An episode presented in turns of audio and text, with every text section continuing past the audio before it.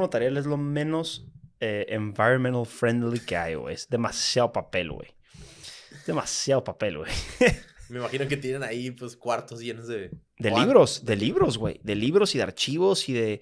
Que ese es un tema, o sea, bien, bien, bien delicado, metiéndome, adentrándome un poquito en el tema notarial, güey. O sea, una escritura se pasa en, en, el libro del notario que se llama protocolo, güey. ¿no? Entonces, ahí, ahí está plasmada la escritura donde Daniel le vendió un departamento a Horacio, por ejemplo. Y está plasmada para el resto de la vida, güey. O sea, eh, 50 años después van a poder seguir viendo esa escritura, ¿no? Pero está pasada en un libro. Ya. El libro físico lo tienen los notarios guardados, ¿no? Por ley lo tenemos que guardar 5 años. O sea, yo, yo en mi oficina tengo todo lo del 2003 hasta el 2018. De ahí se, se, los tengo que mandar al Archivo General de Notarias de Mexicali. Ya. ¿Qué pasa si se quema el archivo, güey? ¿Qué acaba de pasar en Acapulco? Se destruyó el archivo, güey. Se destruyeron todas las notarías de Acapulco, güey. Están haciendo ahorita como este eh, conferencias los notarios para los fondos que se recauden apoyar a los notarios de Acapulco porque perdieron todos su notaría y varios su casa. Pero ¿qué pasó con los libros? ¿Dónde estaban las escrituras? No hay un proceso de evolución hacia la digitalización del notariado, malamente. Es, es un poquito retrógrada, güey, que tengas que ir a firmar a mi notaría y que no te pueda mandar el documento a tu computadora y me firmes electrónicamente algo.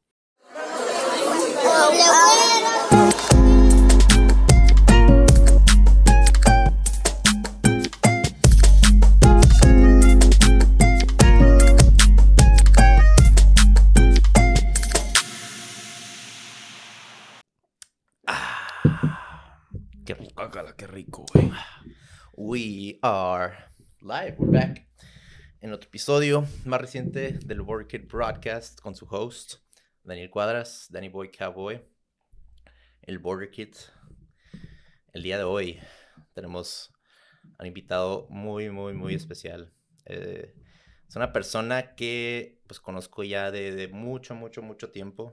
Eh, una persona, yo creo, voy a decir, de las pocas personas que conozco que son disciplinadas desde el punto, desde el principio hasta el punto final, a lo que, a lo que, se, a lo que se dedica, a lo que se propone, él, él lo va a completar de cualquier manera. Este, la neta, tiene mi admiración completa en todo lo que hace.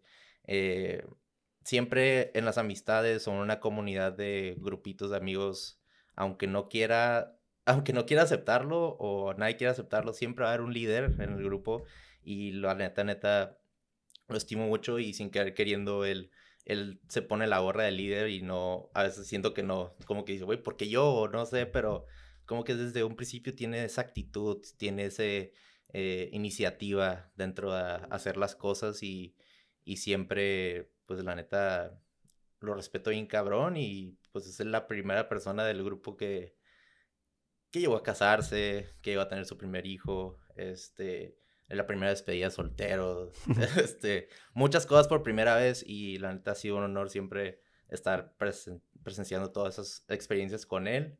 Eh, también él, él eh, vivió dentro de mi, mi accidente, el medio maratón y este, pues cuando regresé ocho meses después, él estuvo ahí como mi guardián, cuidándome de que no me pasara nada, pero al mismo tiempo guiándome en, esta, en este recorrido, en este, tratar de cerrar este capítulo en mi vida y la neta nunca se me va a olvidar ese tipo de, de acciones que hace sin esperar nada a cambio y, y también vamos a hablar un poquito de, de derecho, de, de, notarías y meternos un poquito más de ese mundo porque la neta yo soy un poco ignorante en el, en el en el tema, pero pues aquí lo tenemos. Aquí tenemos a Enrique Weber. ¿Qué show, buddy? Muchas gracias, partner. ese es el podcast. Ya. no hay nada que puedo agregar a, la bienvenida que me acaba de dar Dani. Muchas gracias, güey. Eh, en español no sé cuál es la palabra, en inglés es I'm flattered por, esas palabras. este, muy contento de estar aquí contigo, platicar de lo que tú quieras. Este, no hace ratito me preguntabas temas que no quieres que toquemos. Partner, es tu show. Muchas gracias por invitarme. Vamos llevándolo y Thanks, thanks again. A huevo, ¿no? Es un honor tenerte y, y desde un principio, claro que te tenía en mente, pero como, como sabes, ¿no? Esto es todo un proceso y, y vas viendo invitados a ver cuándo, pero pues la verdad cuando, cuando nos mandaste ahí en el grupo de, de los compas, de los Members Only Shoutout, eh, que ya fuiste oficialmente, pues, notario, ahí fue como que decir, ok, ya también, aparte que te quería invitar desde el principio, también quería pues ya sumergirme un poquito más dentro de esos temas. Ya soy alguien, ¿no? O sea, ya soy alguien worth, worth interviewing. claro. O sea, antes hubiera sido una gran plática, pero ya ahorita puede ser de que officially, official, o sea, también hablar de esas cosas. Sí. Um, pero sí, pues hay que, pues hay que, let's dive into the, into the story, into the podcast. Eh, Enrique, tú, tú naciste aquí en San Diego. Este, fuiste chico frontera. Water como, kid. Como yes, yo. sir. Yes, sir. Um, tú creciendo, este, tu familia que viene pues obviamente de la parte de tu papá es, es notario. correcto. Eh, ¿cómo, ¿Cómo fue pues crecer pues dentro de, pues también pues del lado de tu mamá, este, no tiene nada que ver con notarios, ¿verdad? Nada. Nada. No, no, no. ¿Y cómo fue eso, o sea, en crecer? Pues, digo, ahora sí me, me voy a empezar soltando, ¿no? Este, sí, sí, Border Kid, eh, desde morro.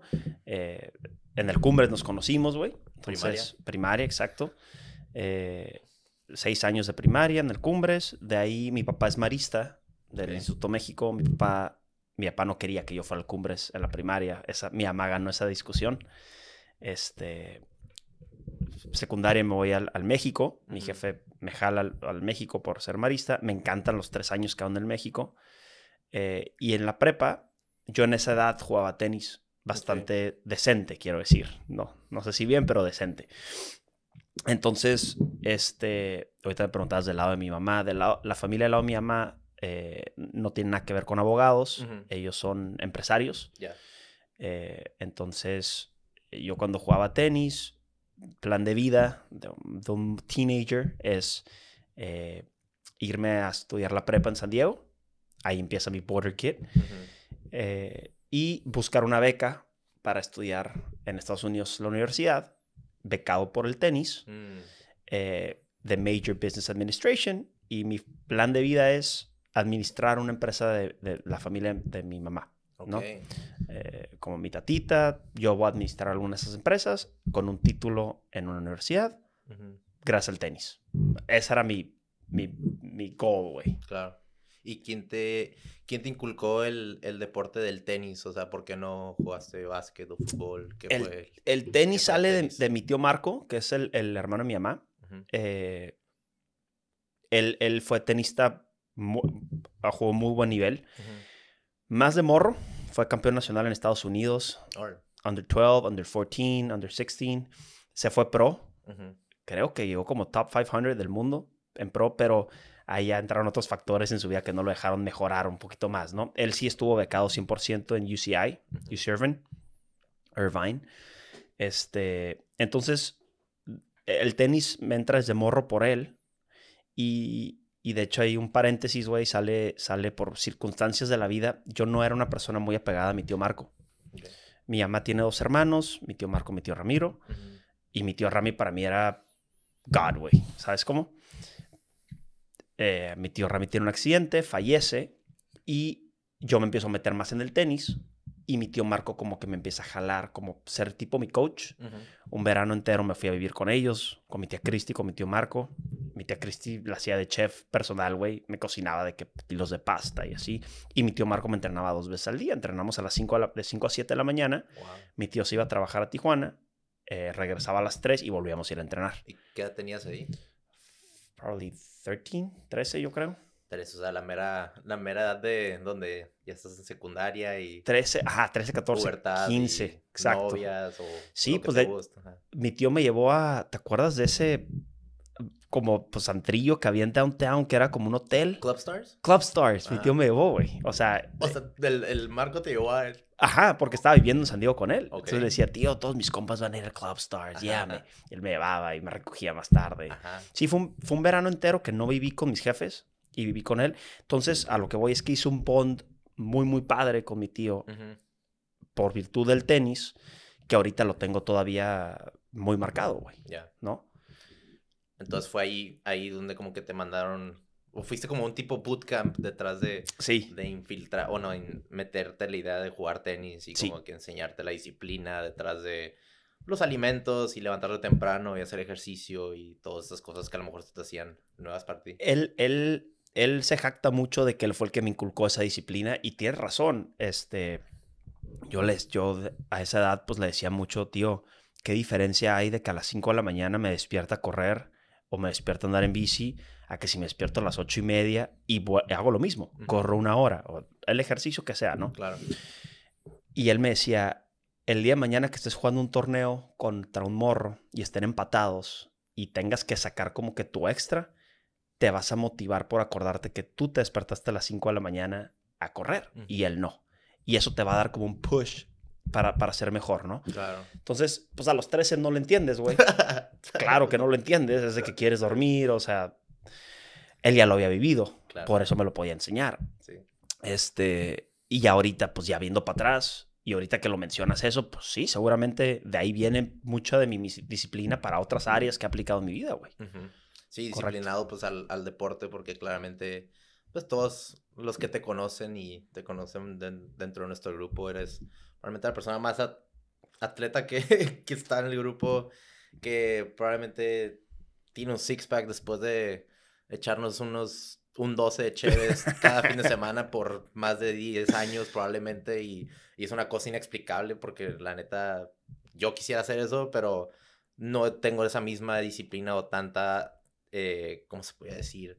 Em, esa disciplina que tú la has llevado tantos años. O sea, yo a lo mejor probablemente lo empecé que por ahí hace cinco años después que tú, pero tú ya traes ese, ese, obviamente esa ventaja que probablemente por ahí también entra Marco y te dice esa ventaja que tú te la das más temprano, pues no lo tiene el morro que vas a jugar, Sí. pero también eso de la vida pues enseña mucho y habla mucho de ti, ¿no? En ese aspecto, porque pues por eso mismo hasta también alguien que conoce también a Terry Crews, ¿no? Ujú, el, ujú, el que sale en White Chicks y, era jugador de fútbol americano, pero muchos de que, güey, este vato está mamadísimo y rayadísimo y tiene como 55 años, pero es como que, sí, pero él lleva más de 30 años ejercitándose todos los días, comiendo limpio todos los días, y es como que hay gente que no ve detrás del escenario todo lo que conlleva a llegar a ese cuerpo, ¿no? Claro. Entonces, Sí, sí, sí, sí. Digo, eh, en algún punto de, de- de ese morro de 13 años que te platico ahorita, este,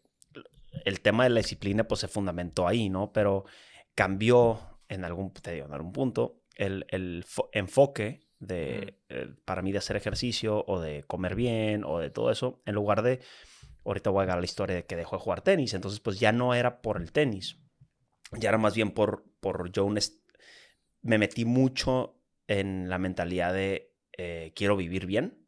O sea, no tanto el que quiero vivir 90 años, pero quiero vivir 90 años bien vividos. O sea, Claro. no, no estarme rompiendo de que el, el hueso, güey, con osteoporosis o algo así. sí, lastimado, un tirón, Al- algo me puede pasar, pero puedo hacer lo que pueda para prevenirlo, ¿no? Entonces, o sea, esa disciplina fundamentada lo- a los 13 años cambió o emigró a quiero tener un- una mejor calidad de vida. Claro. Y eso empieza con mi alimentación, con mi sueño y con mi ejercicio, güey. Eh, que eso lo sigo aplicando ahorita. Ya no juego ningún deporte. O sea, ahorita juego golf, juego pádel, pero es como recreativo, Claro. nada competitivo. Y aún así, día a día, güey, entreno, o sea, como bien, duermo bien, porque yo me siento mejor hoy por hacer eso, ¿no? Claro. Sí. Y, y detrás de toda esta disciplina, y yo también vi tu proceso como, como de, de estar una persona, pues no tan fit, a ser completamente fit detrás de, de un programa que se llama PIDX. Yes, yes. Eso, Este- eso empezó todo, ajá. ¿Cómo, cómo ini- iniciaste, pues poniéndote las pilas así como que motivándote, motivándote para hacer un programa de 90 días? Sí, sí, sí. Y, ajá, de que salían en infomercials de que en la noche, güey, viendo la Claro. tele, ¿no? Este, güey, pues era el morro que iba al gimnasio. O sea, esto ya fue cuando había dejado de jugar tenis. Eh, cuando ya había tomado la decisión de dejar el tenis y venirme a México. Ahorita regresamos a esa conversación. Eh, y era el morro que iba al gimnasio cuatro días a la semana, de lunes a jueves. Viernes o domingo, no. Entonces, para empezar, no, no vas a mejorar, güey, si cuatro días sí, tres días no, ¿no? A la semana. Estás hablando de que estás haciendo ejercicio 16 días al mes, 14 no. O sea, no. Casi, casi es, es- es 50-50. casi 50-50, güey. Entonces, no, no es suficiente. Eh, la alimentación la tenía super messed up, o sea, no sabía nada de alimentación. Eh, en ese entonces mi, mi dieta consistía, mis cenas, güey, era, era una ensalada de, de puro iceberg lettuce, o sea, cero greens, Sí, iceberg lettuce, crutones, jamón, queso y ranch. Como Esa era las ensaladas que te dan en la cafetería en la Eso. Esa era mi cena, ¿no? Eh, otro día era atún con un chorro de tostadas, otro día, o sea, no sabía absolutamente nada. Y mi cuerpo se empezó a, a- poner así, güey. ¿no? Se, se puso como bulky, o sea, porque sí hacía pesas, pero no bien, no comía bien. Mi hermana, la Ale, resulta, out Ale, resulta que compra el, el Pinari X, pero nunca lo usa. O sea, lo compró y Ok. ahí estaba, ¿no? De que arrumbado. Y dije, pues es que igual no está tan mal empezar algo diferente. Es, la idea del Pinari X es que lo haces en tu casa. Yo nunca lo hice en mi casa porque yo no tengo un gimnasio en mi casa, no iba a comprar pesas. Entonces yo me iba al campestre. En ese entonces podía entrar al campestre. Ajá. Este, iba al campestre con mi laptop, güey. Con mi laptop que le podías poner CD y ponía el CD en una esquina y usaba las pesas y hacía el ejercicio. Entonces dije, lo voy a hacer 90 días. Y para la gente que no sabe, o sea, este era, fue antes de los iPads, fue antes de... Claro, sí, Por- sí. Mucha Ya, gente dice, ¿por ok, qué vas a iPad acá? ya después hicieron una app. No, yo Claro. ahorita los veo en el app. Claro, sí, sí. Pero en ese entonces no existía la app, güey. Era Tenías el- puro CD. Era el, CD, o- era el CD Ajá. y yo me iba a mi laptop para poner el CD y, este, y seguir. Sí, podía saberme la rutina sin, sin, sin el CD, pero como que el pacing no lo tienes, ¿no? Sí, Entonces la está, música. está mejor llevarlo. El vibe que tiene el vato. Obviamente gente te ve raro, güey. Un vato ya con una laptop y está siguiendo un güey haciendo ejercicios. What the hell is this guy doing, no? Sí, sí, sí. Pero p- así fue, güey. Y lo que pasó no fue que en los 90 días mi cuerpo cambió totalmente. Y, o sea, yo no creas que tengo ese como eh, testimonio de vida, pero súper creí en la filosofía del entrenador, que es Tony Horton. O sea, ahorita el vato tiene 66 años, güey. Al ratito, no sé si puedes poner clips, pones una foto del vato Sí, sí. este, está increíblemente fit, ¿no? Y, y no, no un fit exagerado, sino un fit con esa mentalidad que te digo. Vivir bien, si haces ejercicio hoy, hoy te vas a sentir, hoy mejora tu calidad de vida. Claro. No en 10 años, no en 3 días, hoy mejoraste, güey. Si comes bien, es todavía mejor y si duermes... no. Entonces, eso fue lo que cambió para mí, güey, el cómo hacer ejercicio. Y desde entonces hasta ahorita he seguido, güey. Por eso, esos doces que dices de los fines de semana, sí, ok, me encanta salir y me encanta echarme mis chelas y todo eso, Claro. pero al día siguiente me despierto, puede ser poquito crudo, pero sé que si hago ejercicio es mejor, güey. Obviamente no voy a correr un maratón, pero No, entrenar. no, claro, sí, sí, pero también al mismo tiempo lo que voy también es, es, es tu chip que ya tienes programado desde, desde que empezaste con, con tu tío, que levantarte temprano, Sí. el, el hacer ejercicio, porque si no haces ejercicio hoy, pues mañana también vas a tirarte la milonga otra vez y, Sí. y se va a hacer alargado. Vas a crear un hábito detrás de un buen hábito que empezaste, pero ahora un mal hábito de no hacer nada. Y es bien difícil cambiarlos, güey. No manches. Y ya no está tan difícil dejarlos. O sea, ya una vez que creas tu hábito bueno, ya es más fácil seguirlo. Pero si lo dejas, volverlo a empezar, güey, está bien difícil. Sí, sí, sí. No, y, y me acuerdo perfectamente también cuando, uy, creo que lo hiciste una vez o dos veces y ya después de esas dos veces como me, me motivaste a mí a de que, porque me decías, ay, tengo los CDs y luego, ah, me los prestas y luego ya empecé como que también a, a entender un poquito más tu trip detrás del ejercicio, porque como, como me conoces, ¿no? Yo como en sophomore year, junior year me puse las pilas y le dije a mi mamá que me pusiera dieta y luego me metí al gimnasio y empecé a jugar un chingo de racket y hacía pesas, pero unas pesas súper súper básicas, ¿no? De los, los movimientos iguales del gym trainer que te Sí, dice el, qué el hacer. bicep curl, y ya. bench Ajá. press, ajá. Tríceps, tríceps y, y hombro con mancuernas y ya. Sí. Y era la misma, la misma, la misma. Y luego ya vi, cuando vi tu, los, los trainings del Tony Horton, que obviamente te prolonga la vida a, pues, a sentirte más, eh, más a gusto al moverte, o sea, mo- hacer movimientos que realmente tu cuerpo hace de día a día, ¿sabes? Sí, Como, sí, por sí. ejemplo, que en vez de un bicep curl, pues no, no vas a estar caminando por la calle haciendo bicep curl, No. ¿no? O sea, es que hacer eh, ejercicios funcionales como los pull-ups, los, los push-ups, Ujú. eh, eh, Un poquito back to abdominales. basics. Ajá, eso es lo que sí. Yo siempre hago eso todos los días cuando voy al gimnasio. Sí. Es como que eso es de que primordial. Y al mismo tiempo, pues me empecé a dar cuenta que Es, es, es muy importante eso, ¿no? Y a veces citamos carrilla que, güey, ¿mañana qué, güey? Mañana te, mañana te mueres todo esto, pinche esta disciplina y que no comiste rico este fin de semana, lo, lo disfrutaste, pero es como que... ¿Estoy es- de acuerdo? Pero ¿estás de acuerdo que cualquier cosa en la vida puedes decirle eso, güey? Sí, es lo que te digo. Es lo que, pues, güey, pues así, si vamos a esas, pues no va a hacer nada en la vida. Ajá. De que, ah, pues me puede pasar esto mañana. Pues, Sí, güey, o Voy sea, a quedar en mi cama. ¿Por qué estás estudiando una maestría? Mañana te puedes morir. Sí, O, sea, o, o ¿por, qué, por qué estás empezando una relación? Mañana te puedes morir. O sea, güey, no puedes vivir la vida diciendo mañana me puede Sí, pasar X. claro. Claro. que te puede pasar, sí, sí, sí. pero hay que vivirla. Y eso es lo curada de, de pensar que el hacer ejercicio hoy mejora tu calidad de vida hoy. Porque aunque mañana me pasara algo, güey, hoy mejoré. O sea, hoy me siento mejor. Vengo al gimnasio ahorita, Sí, corrí tres millas, o sea, y hoy me siento mejor, güey. Mañana me puede pasar algo, claro. pero ya mejoré, ¿no? Sí, sí, sí, ¿no? Y especialmente, pues, la gente hoy que estamos aquí viviendo en una frontera, la gente que se echa... Ahorita tú ya, ya estás dándote cuenta de las líneas que se hacen de Increíble, regreso güey. de... Mis respetos Diego a toda la gente que hace eso todos los días, es, ¿eh? es, es estas, estas, estás inmóvil por más de dos, tres horas en el carro. Y Sí. Mucha gente que llega a su casa, pone Netflix, se pone a comer comida chatarra. Lo y- último que quieras, y el hacer ejercicio, próximo día hace lo mismo y es una, un ciclo vicioso Sí. detrás de no hacer ejercicio.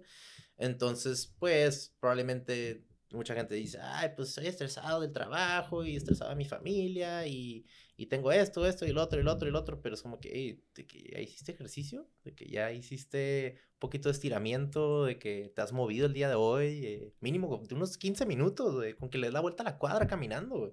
Eso te va a cambiar tu vida por completo en el aspecto de, a lo mejor ya vas a produ- producir más serotonina, dopamina. Exacto. Eh, No, por supuesto, güey. O sea, e- esas, esos químicos están en tu cerebro nomás esperando o a que te tomes una pastilla Ujú, o a que hagas o a que muevas tu cuerpo, güey. Sí. Que entre oxígeno, que salga. Exacto. Entonces, eso te va a hacer sentirte bien, güey. Ahí están esas feel good drugs en tu, en tu cerebro dormidas. Te tienes que mover más de 15 minutos al día y las vas a, they're gonna come out y tu día va a mejorar, güey. Eh, vas a tenerle más paciencia a tus hijos, a tu esposa, a tu novia, o sea, Sí. vas a estar mejor. No, yo, yo por, también inculcando la, la, la- la corrida, eso vamos a hablar tema más después, pero Ujú. yo después de correr, antes de correr me siento como bien erizo, me siento como que quiero pegarle a alguien, me siento que quiero rayar a la madre del vato que se metió ahí en la línea, Sí. etcétera, etcétera. Y termino de correr, güey, me da ganas de abrazar a esas personas, me da Sí. ganas de, de decirle al mundo, que a todo el mundo que todo va a estar bien, de que te entra una, una paz dentro de ti, o sea, física y también mental que, que no se compara ya después de hacer ejercicios porque dices, güey, al principio dices, güey, ¿lo va a hacer o no lo va a hacer? Güey, qué wea. Y luego acabas y dices, ¿por qué pensé eso? ¿Por qué hasta pasó por mi mente esto? Na- no? nadie hace ejercicio y dice, güey, qué mala onda que hice ejercicio. Sí, La neta, güey, la regué. Sí. No debí haber hecho, me siento peor. Sí, al menos que te fractures o una lesión o X, ¿no? O a menos que estés enfermo, güey. Y entonces hacer ejercicio sí te hace algo malo. Pero, pero si es nada más flojera, eh, estado de ánimo o, o sea, lifestyle factors, güey, muévete. Claro. Like, move. Este, y, y no tiene que ser empezar corriendo seis millas, güey. Es- Esa es otra que yo creo que a la gente le, le- o sea, que son como detractores, ¿no? Es de que, ay, güey, es que toca hacer una hora y media. No, güey, muévete 20 minutos. O sea, empieza con 20, al día siguiente haz 25. Baby steps. Exacto, güey. Baby steps. Exacto. Exactamente, ¿no? Y sabes digo, sorry, No, ¿sabes no. qué es? Eh, nada más para allá, cuando cerremos el tema del ejercicio Sí, y, de- sí. y del Tony Horton, lo que me enseñó, aparte de todo eso, me introdujo al yoga. Mm, O sea, yoga, güey, yo en ese entonces, regresando a cuando empecé Pinariex, yoga es para morras. O sea, yoga es el es... estereotipo, claro. Claro, güey. Claro. Y, eh, pero de los seis días a la semana que tienes que entrenar, uno de las a la semana es yoga, de ley. Y, y el primero es una hora y media, güey. Está, it's a lot of time. Todos los demás duran tre- 60 minutos. Pero me encantó, güey. Otra vez, creyendo en la filosofía del vato, si tu cuerpo es más elástico va a durar más, te vas a lesionar menos. Y ahorita, ahorita, y ni siquiera te, te exagero, güey, si me dices, Quique, no puedes volver al gimnasio, no puedes correr, puedes nomás escoger un ejercicio para hacer el resto de tu vida, uno nomás, correr, gym, plyometrics, lo que quieras, fuera yoga, güey. Vato que nunca había escuchado de hacer yoga, vato que no, digo, no soy yogi, no vean, no soy. No, pero sí le has metido unos. Yo no llegaba, o sea, yo no me podía estirar y tocar el piso, Ujú. ya puedo. Sí. Y gracias a Dios no me he lastimado, güey. En, en- en- o sea, he corrido cuatro maratones eh, Ujú. y nunca me he lastimado. No sé si es por el yoga. Yo quiero pensar que ayuda. Claro.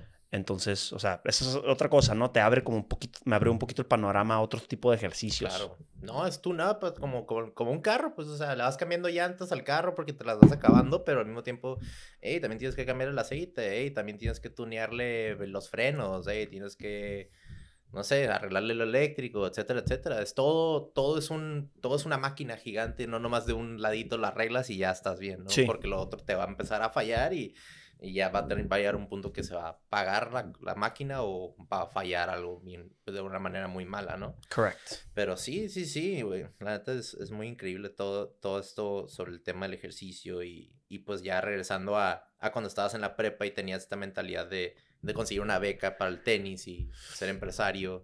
Em, ¿Cómo fue ahí donde, o qué fue el, el turning event? ¿Dónde qué güey? pasa? ¿Qué, qué- qué es lo que sucede? ¿Qué ¿Dónde más se cambia? que ya el tenis, eh, Ok, yo no... Yo nunca pensé ser abogado, güey.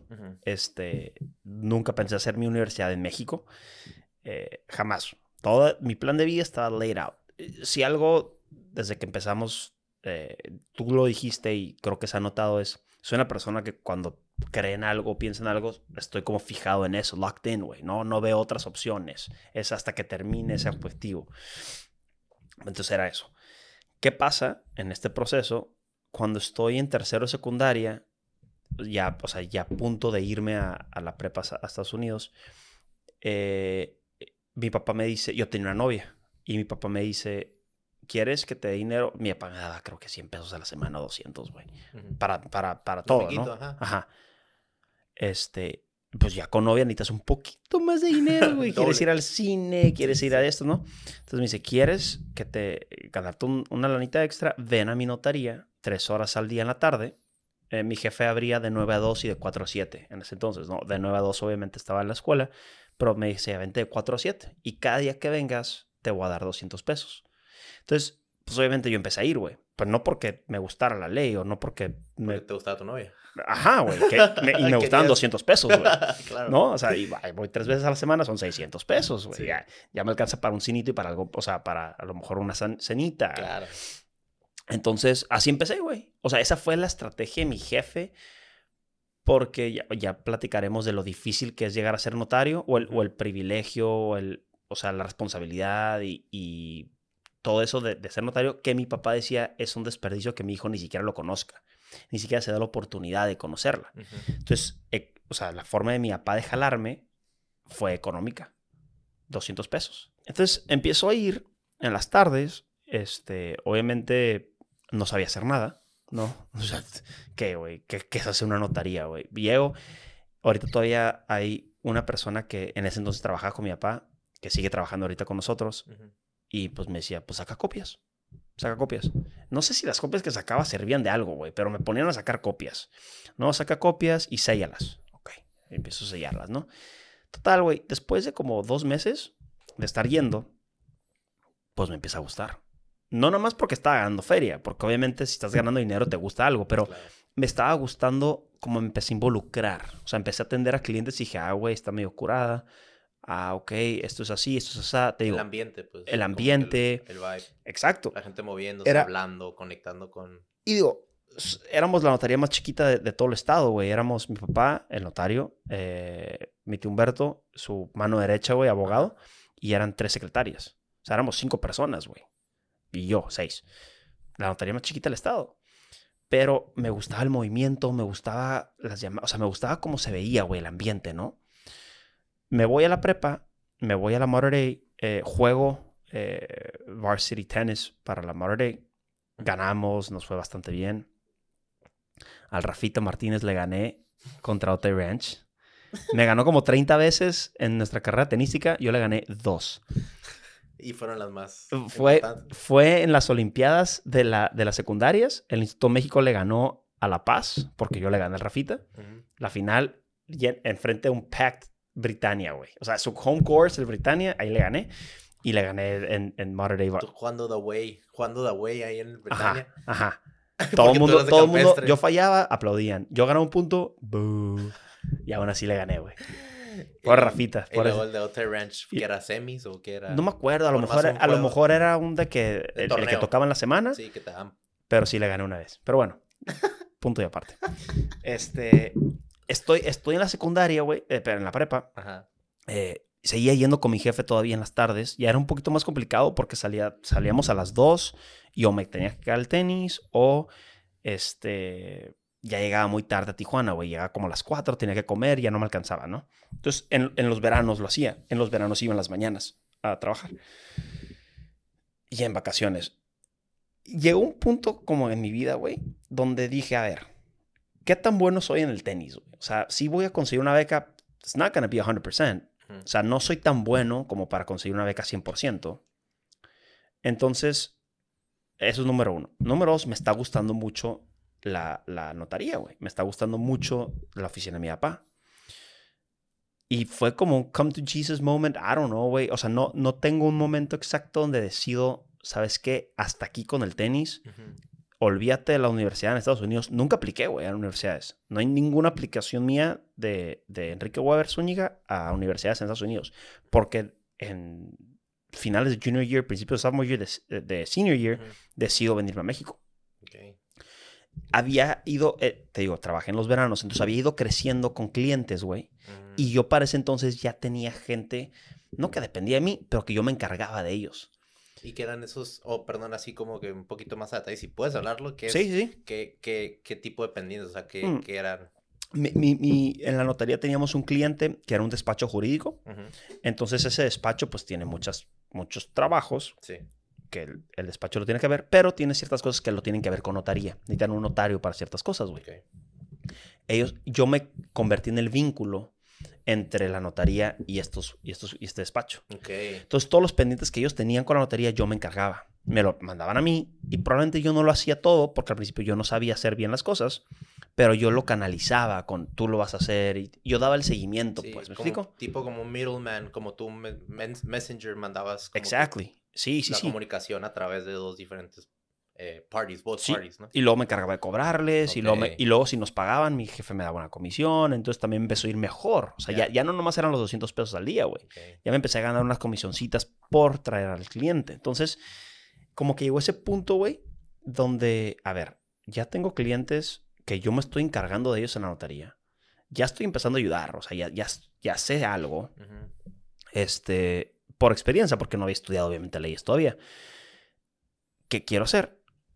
Total, güey, decido, sabes que ya estuvo con el tenis, ya estuvo con la universidad en Estados Unidos y decido quedarme en México para estudiar leyes, para ser abogado.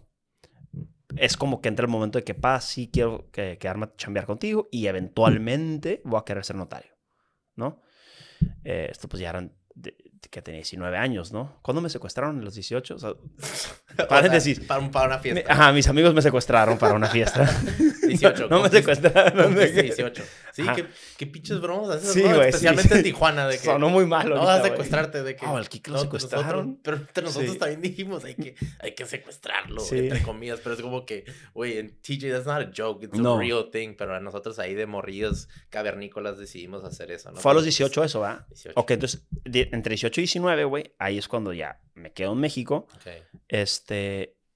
Y pues en México hay un mundo de escuelas buenas de, de leyes, ¿no, güey? O sea, en México está la UNAM, está el ITESO, está el TEC de Monterrey, está, o sea, mil escuelas, la UP. Yo me quedo en la UAS, en Tijuana. Sin que me preguntes por qué, yo te voy a decir por qué. Este, porque ya tenía los clientes, güey, ya me estaba yendo bien. O sea, ya, ya, ya estaba ganando feriecita. Como si me iba, era, era por tirar party, era por tener como el college experience Claro. fuera de Tijuana, pero no. Sí, a lo mejor hubiera aprendido un poquito más, pero ya estaba bien involucrado, güey, en la chamba. Sí, como tú, como, como empecé el podcast que te dije, tú, tú pones el, el ojo en, en la bala o pues en la mira, pues en lo que vas a hacer y lo vas a acabar bien, pues, o sea. Sí, Yo creo que por ahí entró decir, güey, es que ya, ya hice estas conexiones con estas personas y estoy chambeando. Y si me voy, es como que voy a quedar mal con esas personas, ¿no? Sí, o, o se van a ir. O sea, yo no, yo, yo creo que yo doy un muy buen servicio y yo siento que hay gente que no lo da porque pues no están tan, in- like, they're not invested in it. Sí, sí, sí. Entonces, si, si yo me voy y los descuido, Ajá. cuando regrese ya no van a estar.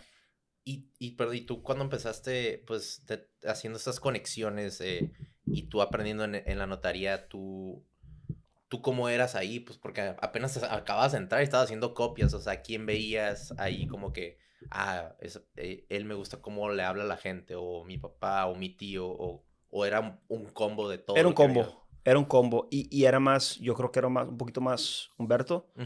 Este, lo veía cómo atendía a la gente y me gustaba mucho. Ya, Y, pero las secretarias, güey, fueron las que me enseñaron todo realmente, güey. Mi, mi escritorio, eran tres escritorios.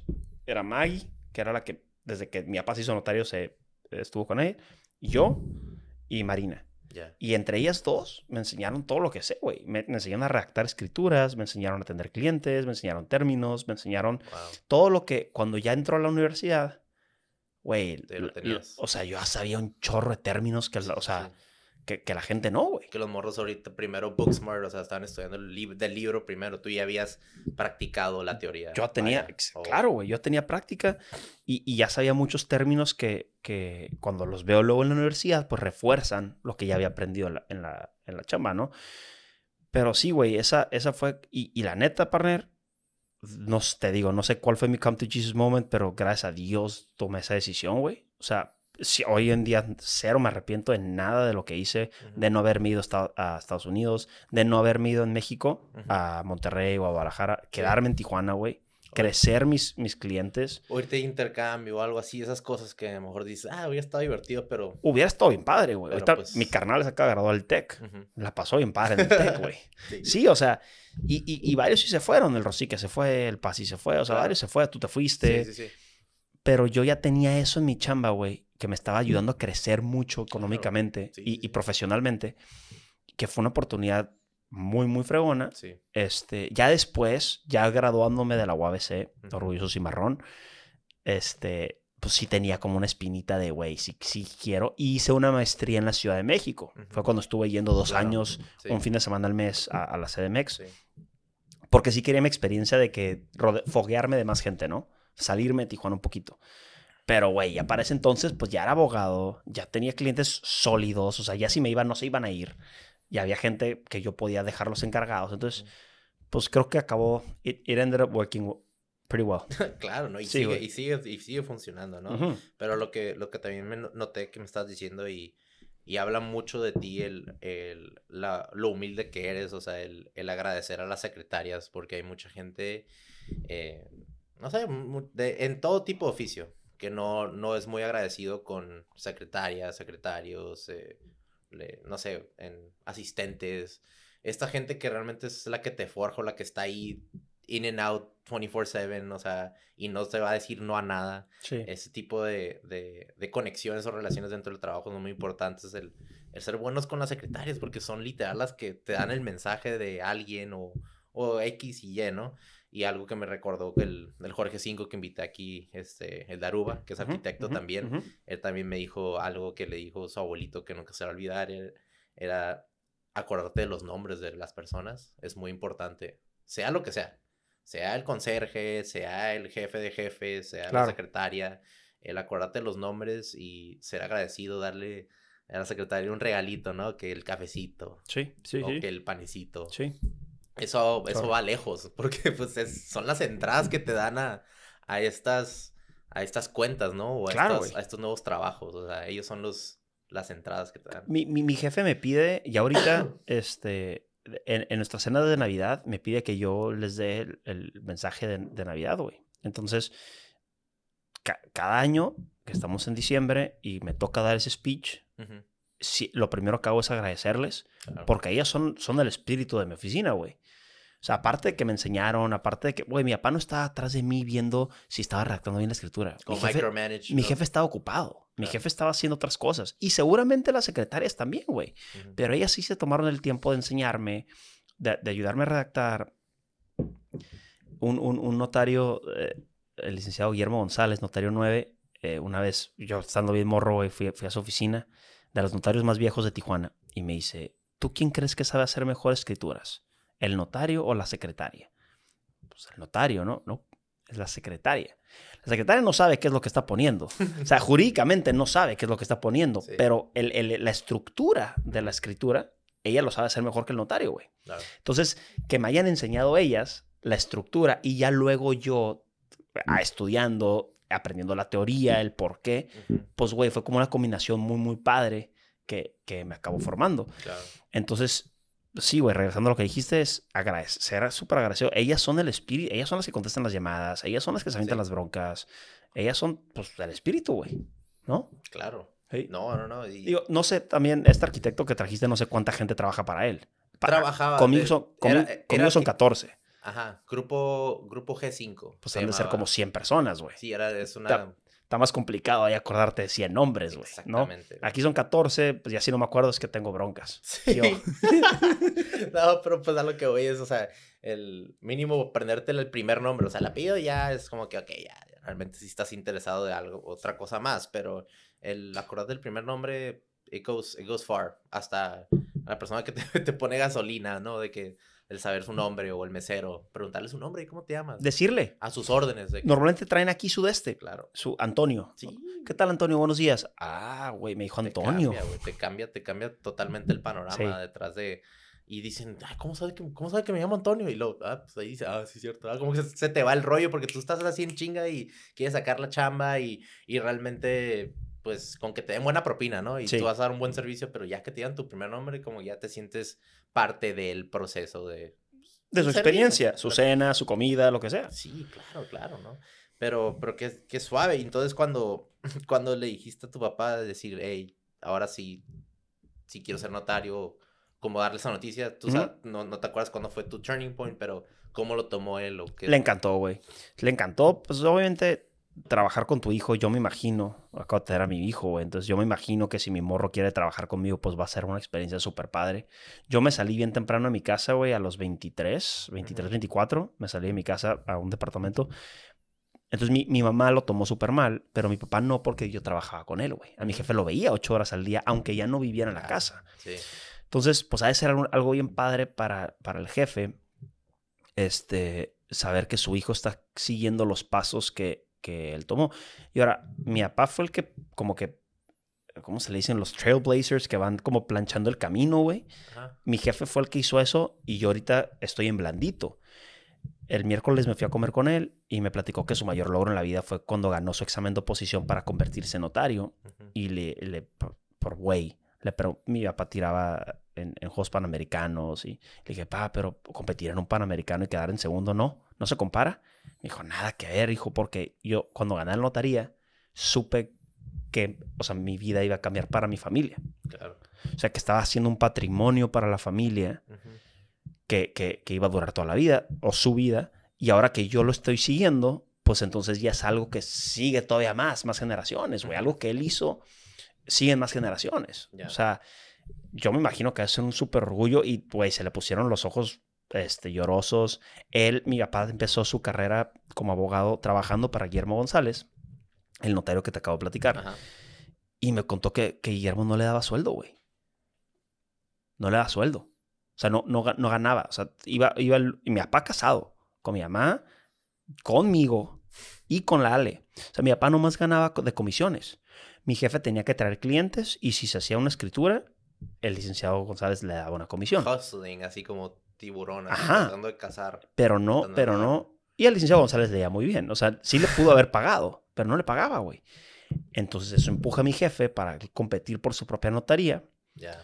La- las, ah, paréntesis aquí, las competencias para, para, para una notaría es un examen, se le llama oposición, donde los aspirantes al notariado eh, hac- hacen el examen, ¿no? Que se dividen en una parte práctica y una parte oral, y, la y es calificado por cinco sinodales.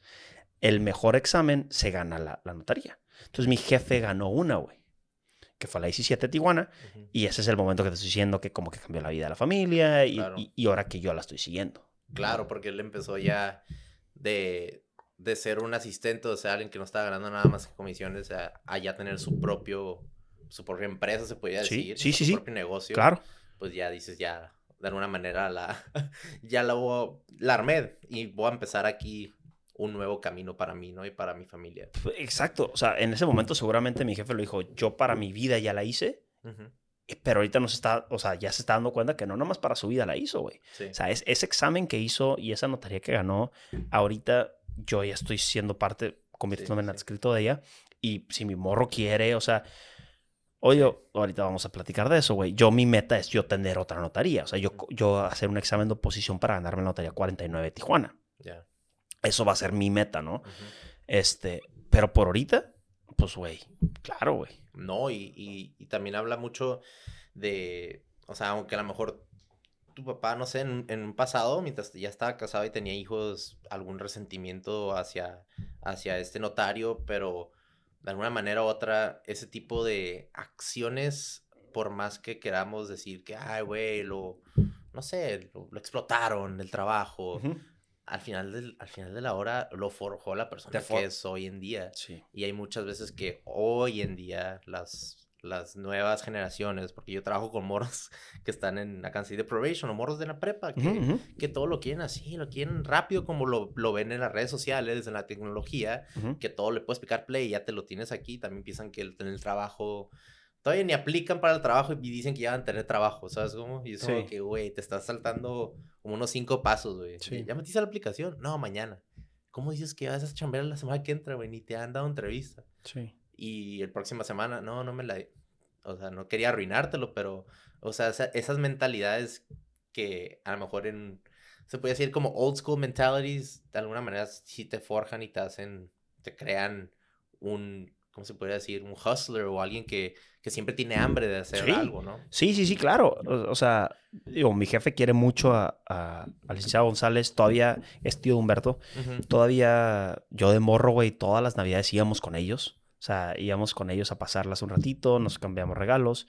Y mi jefe le tiene mucho cariño a él. Y Claro. yo, por ende, también le tengo mucho cariño. Obviamente, sí lo forjó. Sí. Y obviamente, sí dice ahorita que, puta, si, si el licenciado González me hubiera pagado, güey. O sea, mi vida otro- fuera diferente ahorita. Pero, pero bueno, no fue así y Sí, no te puedes quedar estancado en el pasado. Como, No. O sea, y eso genera mucha, pues hasta pueden an- llegar a angustiarse y llegar a depresión, ¿no? De que, ah, de que cuando me hicieron esto hace 10 años, y Sí. como que puedes seguir hablando de eso, pero pues si tú, o sea, si tú no te mueves ahorita y accionas, pues te vas a quedar literal en el pasado y no vas a moverte, pues. sí. Y lo que tú ves o lo que viste y analizaste y decir, hey, pues todo lo que hizo mi papá por mí, por esta notaría, ah, yo quiero esto y yo quiero más también, o sea, yo quiero también abrir otra, o sea, también eso es, es este, contagioso, ¿no? Sí, sí, sí, sí. Y en, y en, en, eh, como nada más explicando un poquito más eso, este, si yo llegara a ganar una notaría, la 49, la ley prevé que la- las notarías, los, los notarios pueden asociarse. O sea, el 17, que es mi papá, y el 49, que suponiendo fuera yo, güey, nos podemos asociar y trabajamos en el protocolo de la notaría más vieja, que es mi papá. Entonces, el yo ganar una notaría no significa me voy a llevar mis clientes y, y me voy de mi jefe, o sea, quiero ser mi propio jefe, o sea, no, no significa eso.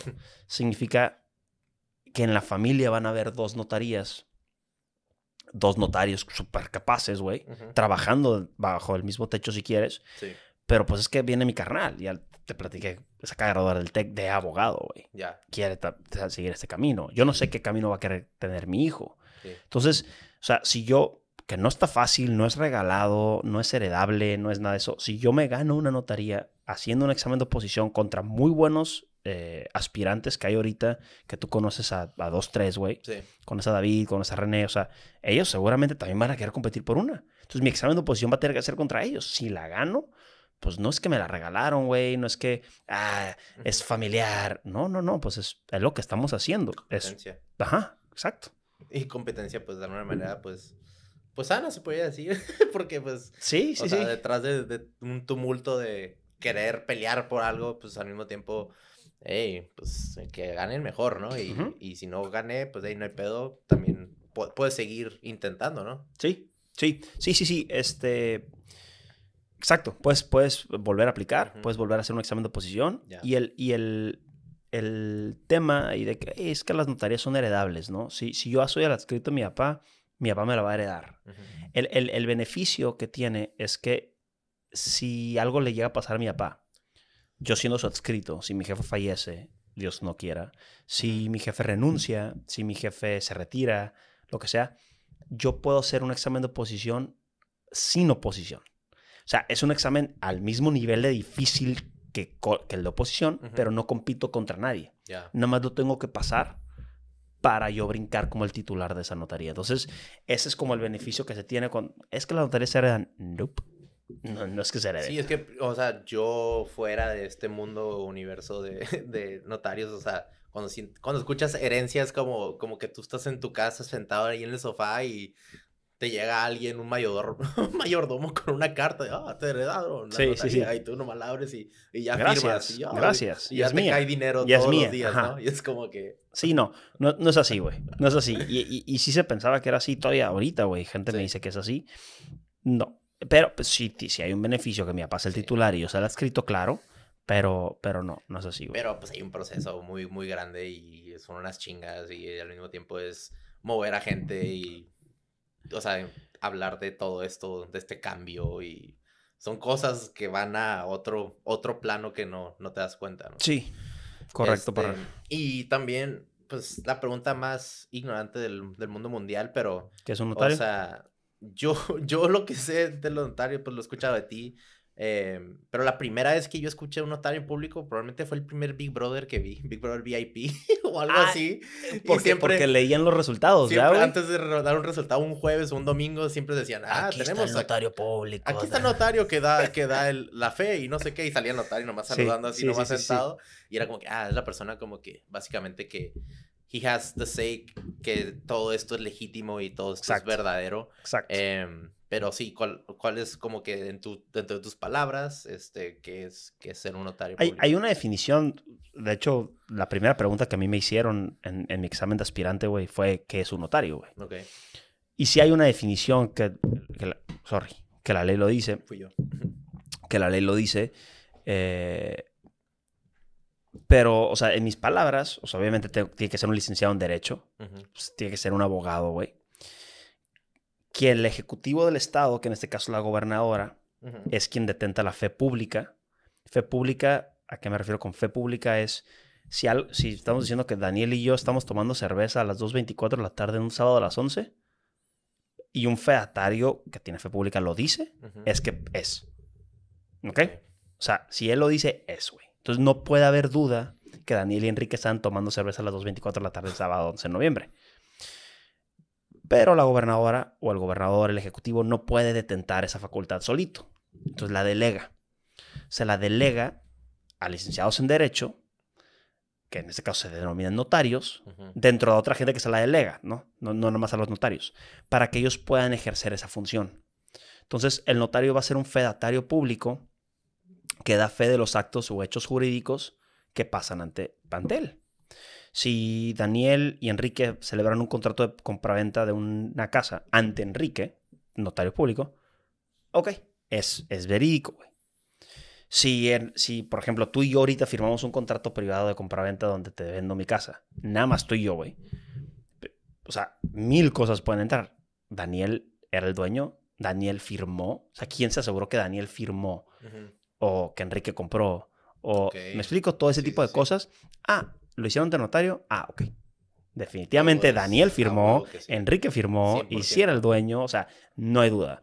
Lo que en Big Brother veías, güey, era el, el notario dando fe de que los resultados que estaban leyendo era lo que decía ahí. O sea, si, si ahí decía, no sé, güey, que el Ganó campeón era Poncho de Nigris, el notario dio fe que sí decía Poncho de Nigris, Ok. ¿no? Entonces, no puede entrar duda de que, eh, güey, no, no es. No fue. No, no fue. Ajá, como Entonces- system, digo, como las votaciones rigged, ¿no? De Sí, Donald Trump o sí. esas cosas, un notario tiene En- que dar fe. Eh, Güey, en elecciones, el notario tiene una, una función muy importante, güey. Por ley, todas las notarías del país tienen que estar abiertas cuando hay elecciones. En el 2024 van a haber elecciones federales. eh, no sé la fecha, pero ese día todas las notarías del país tenemos que estar abiertas porque si algo pasa en alguna caseta de votación, si algo sucede, güey, ¿a qué me refiero con que algo puede suceder? Alguien llega y se roba las urnas, eh, alguien vota tres veces. Le tienen que poder hablar a un notario para que vaya y dé fe de lo que está pasando. Sí, O sea, para que llegue y diga, yo llegué a tal hora y no habían urnas, porque se la robaron. sí. ¿No? Sí, tú- me acuerdo que también cuando era elecciones aquí de, de Baja California, tú. Tú tenías la notaría abierta, ¿no? O, Sí, o abrían sí, la notaría sí. de que... Y creo que le caía a tu 48 casa después. Como 48 horas la tenían abierta a veces, ¿no? ¿O cuánto duraba? E- Es, ¿De qué? es durante la jornada electoral. Ok, Y, o sea, que empieza como, creo que a las 8 de la mañana o 7 de la mañana. y se acaba como a las 6 de la tarde, es la última votación. Y nosotros tenemos que quedarnos abiertos un poquito, poquito más. Como hasta las 9. pero básicamente estás, estás de guardia porque a veces que no hay mucho Eh, movimiento. Realmente no hay mucho, güey. Pero si hay algo, como dices, que se roban la urna o... O a- si alguien me necesita, yo tengo que poder ir. O, por ejemplo, alguien está yendo a votar y no lo están dejando. Mm, Entonces el cuate puede po- hablarle a un notario y que, hey, ven y da fe de que yo estoy queriendo votar y no me están dejando. ¿Y por qué no los dejan votar? No, no sé, es un Por- ejemplo. Ah, O porque sea, a lo mejor no son de ahí. o- Exacto. Sí, sí, sí, sí. O sea, no ¿Nunca sé. te tocó algo acá extraño, bizarro? Fíjate que mientras- no, güey. En elecciones no nos ha tocado nada, ni, ni a mi papá, ¿eh? Antes de Ajá. que yo entrara a notaría, ¿no? Sí, de que alguien disfrazado diferente para votar No. tres veces. de que- No, no, no, no, no, no. No, no, no. Normalmente en, en, en, en- en los domingos de, de elecciones que estamos haciendo guardia en la notaría, nada más, quien, quien, cuando suena el teléfono, es otro notario. Ya. No más viendo si estamos abiertos. O sea, no, no más de que chismosos de que Ajá, ¿cómo vas? están abiertos, Sí. que van a comer. Ya. Ya, haciendo nomás guardia, güey. O sea, Claro.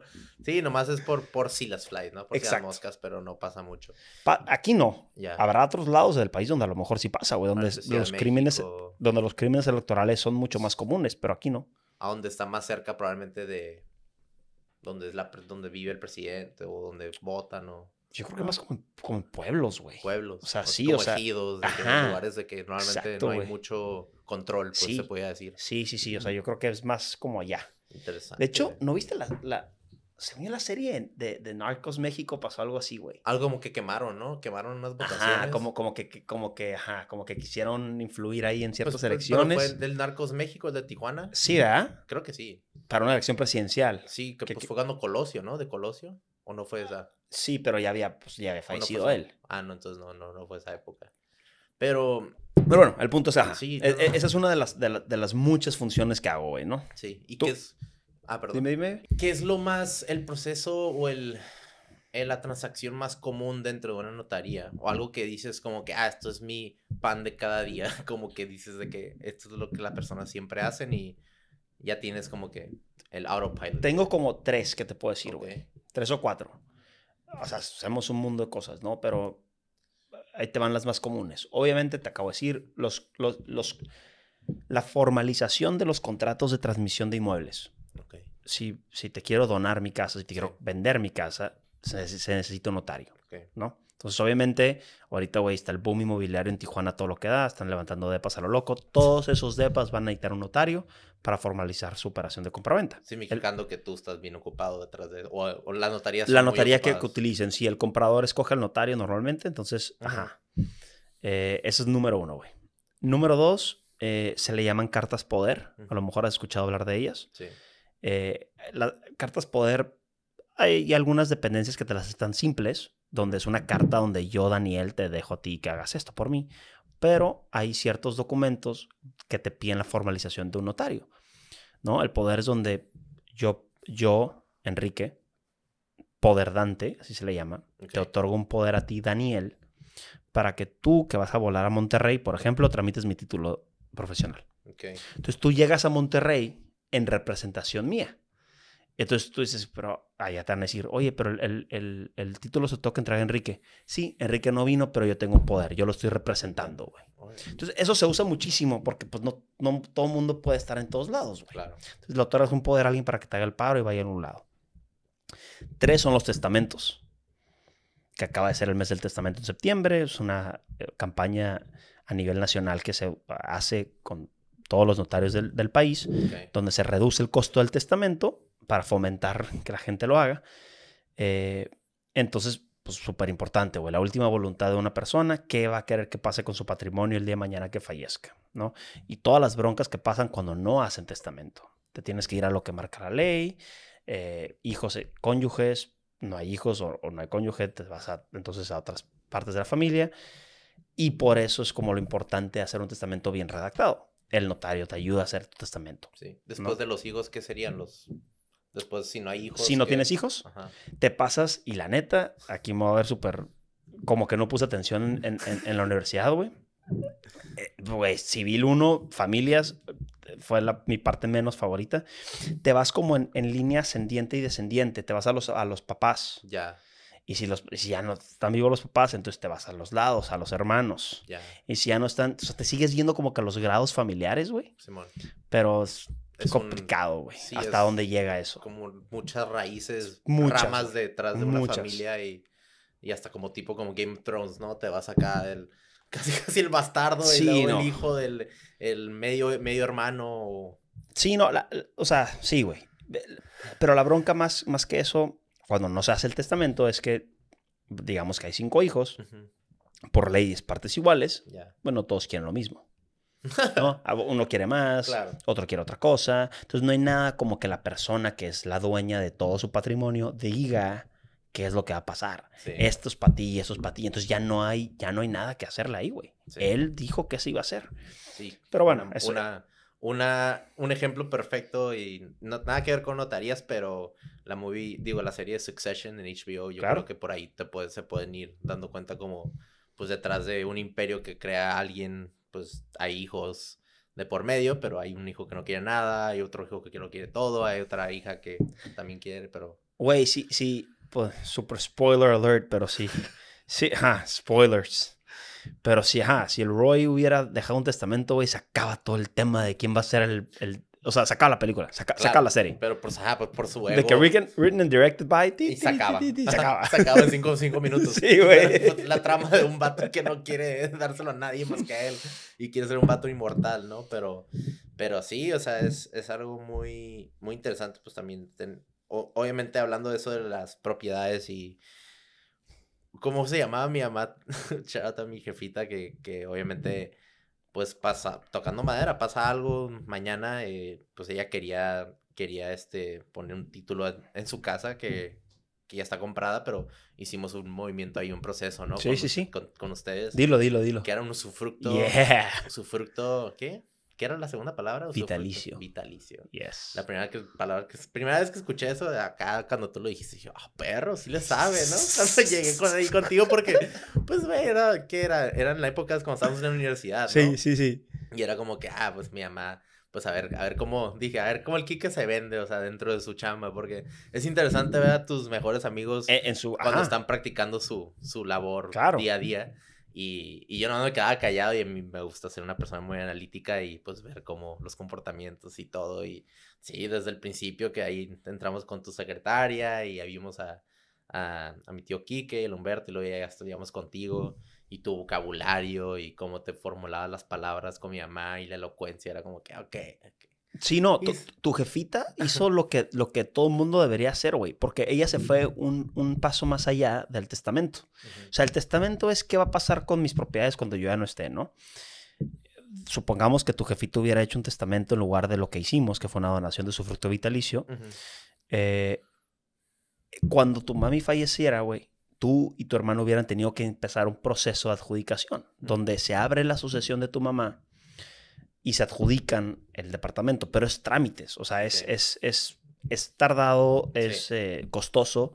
Entonces, lo que tu jefa hizo es, en vida, poner el departamento, la nuda propiedad del departamento a nombre de ustedes, tú y tu hermano, spoiler alert otra vez, este, y ella se reservó el usufructo, que significa ella lo puede usar, ella lo puede rentar, ella puede vivir en él, tú no la puedes sacar hasta que ella fallezca. Pero cuando fallezca, tú ya no tienes que hacer ningún trámite, güey, tú y tu carnal, y ya es suyo. Sí. Entonces, esa parte está, está, está muy curada. Que me haya tocado verlo contigo, güey. Porque, o sea, yo lo veo con la gente normal, clientes, y, y pues sí les explico, pero de repente llega el Dani, güey, conmigo y me dice, ¿qué onda, partner? Hay que hacer una donación. está bien, está, más divertido, güey. Claro, porque pues es alguien que conoces y que lo ves fin de semana y, Todo serio de que, mira, tía, tienes, necesito esto. y te voltea a ver a los ojos de que, ah, perro, de que sí le sabes, pero al mismo tiempo de que hace dos días en el pinche Club 54. Sí, sí, sí, sí, sí, sí. De que, parizote. de que todavía crudo, güey, así que, sí, tía. Sí, la clásica, ¿no? Pues de decir, ah, pues trabaja con su papá, Junior no hace nada. Y, y la, la típica de las carrillas entre compas y ya lo ves, lo ves accionar y dices, ah, pero sí, sí, sí. Qué nivel, güey. Y mi mamá también bien sorprendida y muchas gracias. Y a huevo, de que, pues también de eso se trata, pues aparte de pues, servir a la gente, al público general, ahí no sientes una presión alguna. O así, No. o sí la sientes, pero es como que no las conoces, entonces como que todo fluye. Sí. Pero cuando viene alguien que realmente, pues, sí lo, lo estimas, es como que, ah, güey, lo estoy haciendo para ellos, pero it feels like I'm under pressure también, ¿no? Güey, pero me encanta, güey. O sea, me encanta. He ayudado, a- o sea, he ayudado, como si fuera Sí, pinche. claro. Pero sí. he, he ayudado a la mamá del Rafita, a la abuelita, he ayudado al, al, al Rosique, he ayudado a los papás de Lori, o sea, me a- la mamá del Diego. O sea, me ayuda, me gusta mucho que, que mi chamba, que, que a veces es de que, que flojera un notario y ir a hacer todo eso que está bien de flojera y es bien caro. Esa es otra, güey, ¿no? Es Sí, bien sí. caro el notario. Yo poderles ayudar, güey. O sea, yo poderles ayudar a, a tramitar todo lo más fácil posible, a decirles las cosas como son, a guiarlos al, al mejor camino, güey, para que sus- sus- su patrimonio esté en, las- en la mejor condición posible. Ah, Güey, cuesta mucho comprar un depa, güey. O sea, cuesta mucho tener, o sea, hace- hacerte de bienes como para que luego no los administres bien o los tengas bien protegidos. Claro. Entonces, sí, ayudo a, cual- a- a la gente que va y me paga mis servicios, pero qué padre para mí es poder ayudar a mis compas y a sus familias. Sí. Se me hace padrísimo eso, güey. Claro, ¿no? Y, y 100%. Oye, y cuando tú quieres dar, eh, no sé, quieres hacer un usufructo vitalicio, quieres hacer ese tipo de cosas, o sea, basado en mi criterio ahorita que Ujú. me estás diciendo, no, puedes firmártelo tú solo, ¿no? Tienes que ir con otro notario. O si puedes ¿Ah, yo? ¿Yo. Enrique? Ajá, tú, No, Enrique. no, no, no, no. No, no, no, güey. Este. Tienes que ir con otra, con otra notaría. o- Sí, sí. Ahí, Ok. ahí otra vez, este, regresando a, la ley del notario de Baja California, ahí nos pone la- las limitantes do- donde los notarios no pueden actuar. Ok. Y otra vez entramos al tema, güey, de, de- de las familias y de Sí, hasta sí, qué sí. grado, porque obviamente el notario no puede actuar con su cónyuge. O sea, mi mamá no puede hacer nada con mi papá. No puede actuar con sus hijos. No puede actuar con sus hermanos. No Mm. puede actuar con sus nietos. No puede actuar con sus cuñados. O sea, hay como un límite donde el notario no puede actuar. Entonces, Sí, sí, sí. sí, güey, yo, yo compré un departamento. Mi jefe no lo pudo hacer. Me tuve que ir a otra notaría y hacerlo. ¿Y cómo fue eso? O sea, de que tú ver de otra perspectiva, pues, otra notaría y trabajar ahora para ti. Estuvo padre, güey. Es- estuvo padre. Yo, yo hice la escritura. O sea, aunque no la iba a hacer yo, Ajá. yo la hice Claro. y se las mandé. Ellos la cambiaron, la formatearon, a como ellos la hacían. Pero, pero sí, güey, de que yo la cuadré toda y ya se las mandé y ellos le movieron las cosas. Y luego fui a sus oficinas y está bien padre conocer cómo se manejan en otra notaría. Ujú. Eh, ¿Qué diferencias viste? O sea, Güey, para puedes decir. empezar, fui un emporio de notaría. O sea, fui una notaría de cuatro pisos, güey, que tiene una caja. O sea, en la mía son 12, ahí que eran como 60, güey. Wow. Este, pero, pero me gustó, como, o sea, eh, y esto fue parte de lo que aprendí en mi maestría en, en la Ciudad de México, que, que la impartían notarios de la Ciudad de México, güey. Ujú. Te das cuenta de prácticas que utilizan que tú luego adoptas, Claro. ¿no? O sea, tratas de ver lo más bueno que tienen ellos, tienen fallas, no las pelas, pelas lo bueno y las tratas de aplicar, güey, y replicar. Sí, Y en ese proceso de compraventa mía de mi departamento, vi, güey, algo muy cura que hicieron que yo no tengo todavía la gente para poderlo hacer. Me mandaron un correo. Licenciado Enrique Weber, su escritura está lista, puede pasar por ella. Perro. o sea, ¿sabes cómo, güey? A, mí, a, mí, a mí, por ejemplo, me tienen que marcar. Oye, Ajá. ¿ya está mi escritura? Sí, ya está. Sí. Pero yo no le ando correteando mis... A menos que sean mis, mis clientes, güey. Sí. Pero ellos tienen tanta gente que, o sea, ese tipo de detalles, de per- sentir que no se les olvidé, güey, que no me les olvidé, que no soy uno del montón, Claro. se me hizo muy padre y dije, eso lo quiero replicar. O sea, te, Wow. te curada eso, güey. Sí, se aprende porque pues al final de la hora tu, tu camino y tu proceso y el proceso de tu papá, o sea, ya te la vas a saber, te la, te la sabes desde que tienes quin- 15, Sí, 16 sí, sí. años Sí, y es algo que vas a repetir todos los días, pero ya ir adoptando diferentes doctrinas o diferentes aprendizajes de otras notarías es lo que te va a crecer aún más, ¿no? claro, güey. porque pues es la vida, la vida aquí estamos siempre aprendiendo nuevas lecciones día a día y el momento que tú dejas de aprender es probablemente el día que hasta puedes morir en vida, ¿no? Y, y sea lo que sea que hagas, sea laboral, sea para tu ejercicio, Deportivo. deportivo, sea con tu pareja, sea Sí. con tu,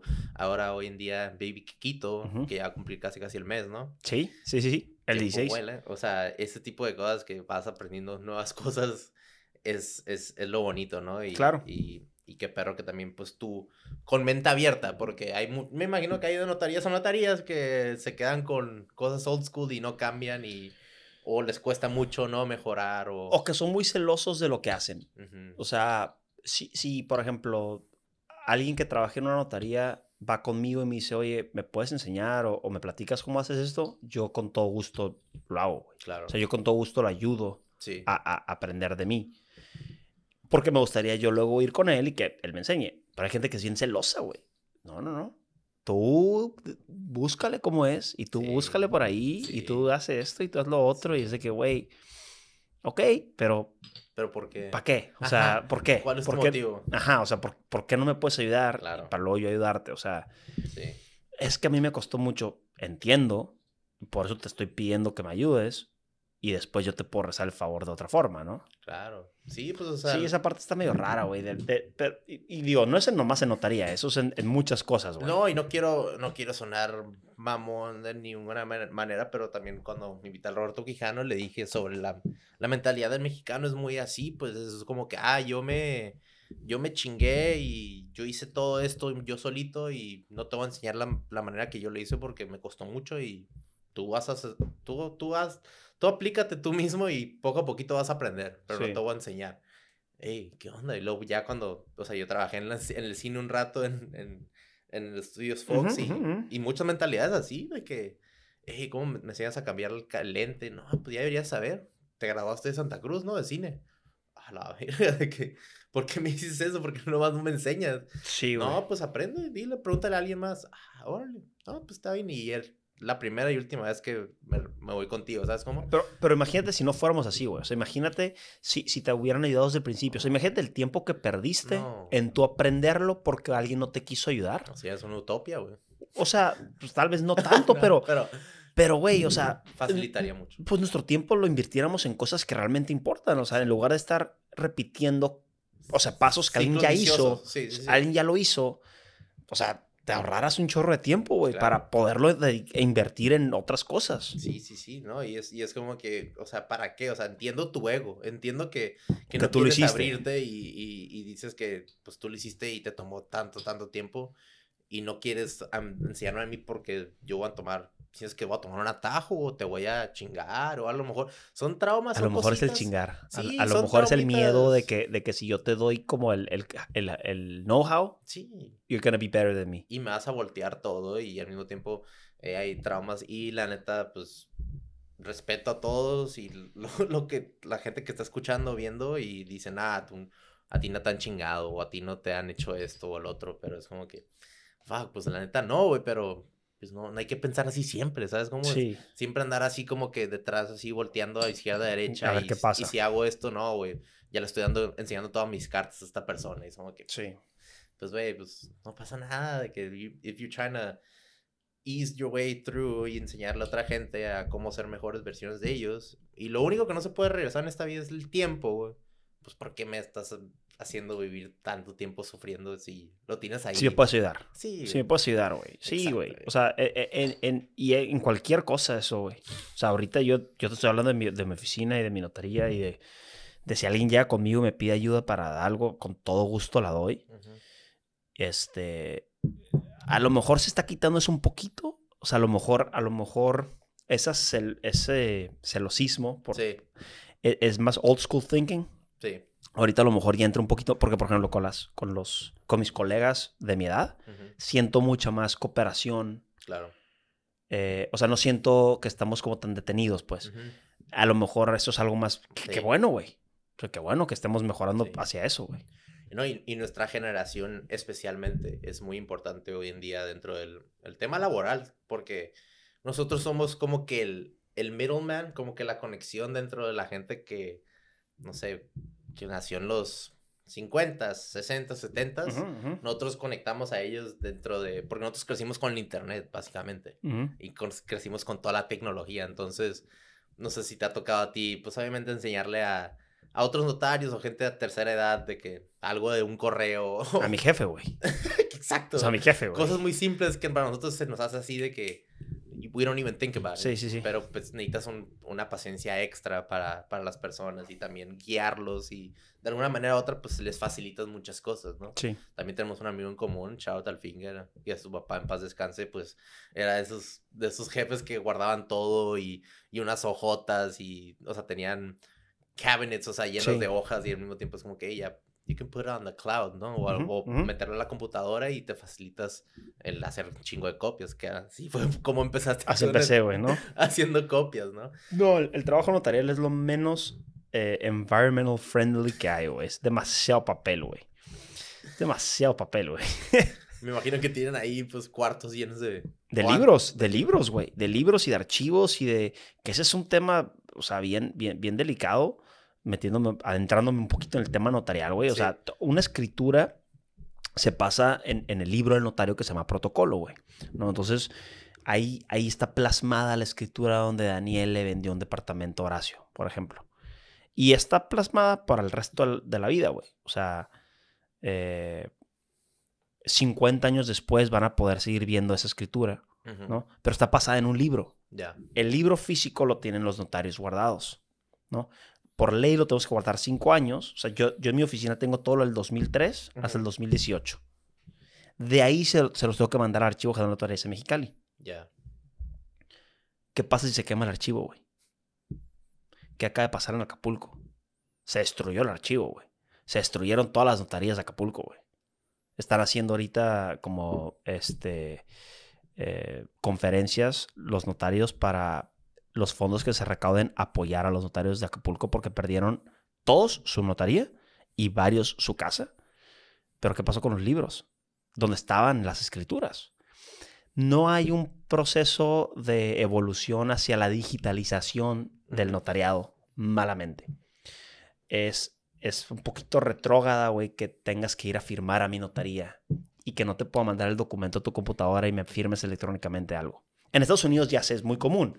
Es, es eh, ¿cómo se llama la, la- la empresa que se dedica a eso? El Diego la usa mucho. Mm, Es- ¿Intuit? No, No, Intuit, Intuit es una empresa. no trabaja. No, pero eh, DocuSign es DocuSign. Ah, sí, es sí. DocuSign, ajá. Sí, Que te mandan el documento y tú con una tipo firma electrónica lo firmas. sí, ya está con tu nombre. Bueno, es- eso es muy futurístico para México, pero yo creo que podemos llegar a ser así. Y más que nada, el quitarnos de tanto papel y llevar las escrituras electrónicamente de algún modo. No sé cómo. Yo no soy genio, güey, en, Ni en- IT, pero, ni IT exacto, pero pero sí es, partner, tú vas a una notaría y ves la cantidad de papeles que hay y luego vas al, al, al archivo general de notarias de Mexicali donde puedes encontrar la primera escritura de Tijuana en, 1900, en- o sea, en 1910. ujú. Ahí va a estar. Wow, ¿Y ¿Qué pasa si se quema? sí. O sea, ¿qué pasa si se borra? No, no hay un, no hay un este, plan de digitalización. No sé, ya estoy un poquito ranting on con eso, pero, Claro, no, pero sí es, es, es como, en mi opinión, y, y lo, lo dije en, en una tesis que tuve que hacer, en mi opinión es para allá donde vamos. Claro, O sea, el, el- el trabajo notarial que es que tienes que ir a la oficina del notario para que él ponga su sello y firma y firmes ante él, ujú. va a tener que evolucionar. El, el notariado no se va a ver como se ve ahorita en 15 años, ni de chiste. La, la tecnología nos va a llegar, llevar a un punto donde yo te voy a poder mandar el documento, tú lo vas a poder firmar y, y de cierta forma encriptada para que no se Claro. copie. O sea, Sí, sí, sí. pero vamos a llegar a eso. Sí, por, por un internet o se llama eh, como un remote desktop, donde está todo obviamente seguro, donde se pueden mandar estos correos Sí. o lo que sea. por- Ta- también dicen, eh, el- la profesión del notario va a desaparecer. Porque, por ejemplo, te dije, el notario sirve para decir que Dan y yo estábamos tomando cerveza a las 2.14 en sábado. AI nos va a poder ayudar con eso. ¿Me explico? No vas a necesitar un notario para decirte eso. Alguien va a poder ser, o sea, va a poder ver un algoritmo que te certifique que eso pasó. Claro. Entonces, sí se va a reducir la función del notario, pero nunca va a desaparecer porque en mi opinión, un notario no, o sea, un, eh, un- un algoritmo no puede redactar los documentos como, como nosotros lo Como hacemos. humano, sí. Exacto. ¿No? O sea, hacerlo como se tiene que hacer. Esa es mi opinión, güey. Alguien va a tener que. Tal vez la fe pública sí va a cambiar, Ujú. pero no creo que se desaparezca. No, porque ajá, de alguna manera u otra, pues necesitamos ese factor humano detrás de. Necesitas ese profesional. Sí, O sea, necesitas ese profesional. Claro, y pues detrás de las máquinas hay alguien que tiene que estar arreglando las máquinas. ¿no? Exacto. Y detrás Sí, a lo mejor va a haber una máquina que, que ponga mi firma, Ujú, pero yo tengo que revisar que el documento está bien, Claro. ¿no? Sí, sí, sí. No, y, y similar a mí, dentro de mi chamba, nosotros hacemos pues todos los documentos y el papeleo que se lleva detrás de cómo meterte, pues ya el programa en el que yo chambeo, pero son un chorro de firmas, güey. Es como firmar un carro. Cuando vas a comprarlo, vas a hacer lease, lo que sea. Ah, te digo, sí es... Es un friend date, se podría decir. Ajá. Hay de dates a dates, ¿no? Pero un friend date es algo íntimo. Tú y yo estamos, como que siento que nomás, nomás estamos tú y yo, pero Sí. realmente ya que lo subimos, cualquier persona lo puede ver o lo puede escuchar. Pero está, es, es una, es una terapia muy chingona, güey, Ajá. el podcast. Eh, le- le- Ajá, sí. Tuvimos un bathroom break. Sí, tuvimos Para un la bathroom gente que a break lo mejor y- y- cambió la idea de lo que estamos hablando. Ajá, una pero- disculpa, pero le estaba diciendo que, que, que Daniel es como psicólogo. O sea, que esto funciona como una terapia. Que estoy platicando de cosas que no platicaba hace años. O sea, reviviendo momentos de mi vida. Eh, pues muy, muy padre, güey. Sí, o sea, güey. es, es- es muy, Claro, muy padre. Claro, güey. Y contaba un poquito más, eh, aparte sí de ser notario y, y Ujú. empezaste a chambear ahí con tu papá y tu tío. em, obviamente, en esos momentos ya, o sea, no, o como ahorita ya que eres notario oficialmente, antes de esto, que, eh, ¿cómo es el proceso para realmente ser officially official un notario? O sea, Ok. Es este. Pues desde que estuve estudiando me quedé trabajando con mi jefe, entonces siempre estaba ahí, güey. Graduarte de Derecho. Me, gra- una- me gradué, claro. ¿no? Me- ajá, sí, ser licenciado en Derecho, correcto. También hay un, un requerimiento de edad, que son los 28 años. 28. Entonces, yo no podía empezar mi práctica hasta que tuviera 28 años. Eh, y de ahí a seguir unos requisitos que marca la ley, güey, ¿no? Eh, tienes que hacer una práctica, así se le llama, práctica notarial de, de un año o dos años, creo que es un año, en una notaría. Porque obviamente, es, como está pensado y redactado la ley, no asume que eres una persona que lleva 15 años trabajando en una notaría. ¿no? Es como si cualquier persona quisiera ser notario. Entonces, ¿cuáles son los requisitos? Tienes que practicar por un año en una, en una notaría. Regresando a tu, a tu pregunta, no, la práctica no la puedo hacer con mi papá. La toca hacer con otra notaría. La hice con la licenciada María Esther López, que es la licenciada notaria 19. Eh, es tía de David Lemus Ok. y de Beto Lemus, ¿los conoces bien? Sí. David se acaba de hacer su adscrito, güey. Eh, tenía trabajando también con ella añales. Entonces hice con ella mi práctica, práctica notarial, que te pide. eh, Súper bien estuvo. eh, duró un año. De ahí se tienen que hacer tres trabajos, se le llaman como monografías, que es como eh, research papers de, de ciertos temas. Ok. Y mis temas fueron testamento, que ya platicamos un poquito de eso, fueron sucesiones y fueron las compraventas. Y mientras, pero, y mientras cuando trabajabas con tu papá y luego ibas acá a esta notaría, esta notaría cuántas veces a las, cuántos días a la semana? Iba tres veces a la semana Ok. y variaban las horas. Y eran Cinco prácticas ahí. prácticas. Ahí no te pagaban. No. Se pudiera decir. No, pero mi papá me seguía pagando. Ah, bueno. Sí, o sea, sí, o sea, siendo honesto, güey, mi jefe me seguía pagando. Claro. Pues estás Por- haciendo jale ya. Estaba haciendo jalaya y sí estaba jalando todavía la notaría, eh, güey. O sea, mis- a mis clientes no los descuidé con todo y la práctica. Ok. Sí, o sea, Y, no. y no, y no, no tuviste así una etapa ahí, un momento que dijiste como que, güey, es mucho balancear, mucho estrés o... No, ¿No? no. Se te hacía... No, no, no. No, no, se- se- lo veía más como que es lo que toca hacer, es lo que me toca, es, es lo que sigue, ¿no? O sea, ya me toca hacer la práctica y luego me va a tocar hacer las monografías y luego me va a tocar hacer mi examen y, o sea, es like steps que tengo que subir. Sí. Así lo vi, güey. Y, y, y la neta, o sea, sigo, sigo admirándote y, y mamándotela aquí en el podcast, pero pues, güey, es como que, es como que lo, lo hablas todo con tanta seguridad y, y con tanta, eh, ¿cómo se dice? Compasión y al mismo tiempo, eh, pues se ve dentro de tus ojos lo que estás hablando y, te, y lo disfrutas mucho, pero nunca llegaste hasta un momento que hasta probablemente hasta tirar la toalla y decir, güey, neta, ¿qué chingado estoy haciendo? De que, o en dentro de todo este proceso, este, nunca llegaste así en un punto de decir, güey, de que, Fíjate que no, güey. No, no, no, no. Wow. Eh, eh, definitivamente el proceso no. O sea, en el proceso, te digo, nomás lo vi como stepping stones, pero Ujú, lo que es, o sea, lo que, lo que es una realidad, güey, es que eh, creo, creo que Carlos platicó poquito de esto en su podcast. Trabajar con tu papá y conlleva sus, sus, este, eh, no, no risks, pero sus, ah, whatever. Riesgos. No, no, no riesgos, pero porque- co- conlleva sus, sus, tiene sus cons. Ok, sus contras. Ajá. Eh, sí, hay, hay cosas que mi jefe y yo chocamos mucho, güey. Entonces, sí, o sea, llegó un punto donde dije, a ver, ya estuvo, güey. O sea, me, me salí de mi casa para ya no estar con mis jefes y sigo estando con mi jefe y no estoy de acuerdo cómo está haciendo esta decisión o no estoy de acuerdo cómo está haciendo lo otro. sí. Eh, como crisis o breaking points en ese sentido, sí, sí tuve. Ya. Pero pues todo el mundo yo creo que tiene esas crisis con sus jefes, güey. O sea, Sí. su- no, no jefes eh, patrones. Con, ajá, ajá, no jefes papás, con su patrón. Sí. Eh, y digo, últimamente no ha pasado. Yo creo que fue unos cuatro años la última vez que pasó algo así. Porque, pues ya creces, güey, y aprendes más. Y dices, ok, mi jefe sí tenía razón. Sí, sí era así como se tenía que haber llevado esa situación, ¿no? Claro. Pero, pero no, güey, eso- esos gajes del oficio, Sí. en cuestión de, de overwhelmed con mi chamba, con, mi, con, con mis cosas que hacer, no. Qué bueno, qué, qué- qué- qué chingón. Y aparte, como dices, desde que empezaste a los 15, 16 con tu papá y la verdad, creo que no ha habido, no has tenido otro jefe de chamba más que tu papá cuando tú te fuiste con la, eh, con la otra notaria.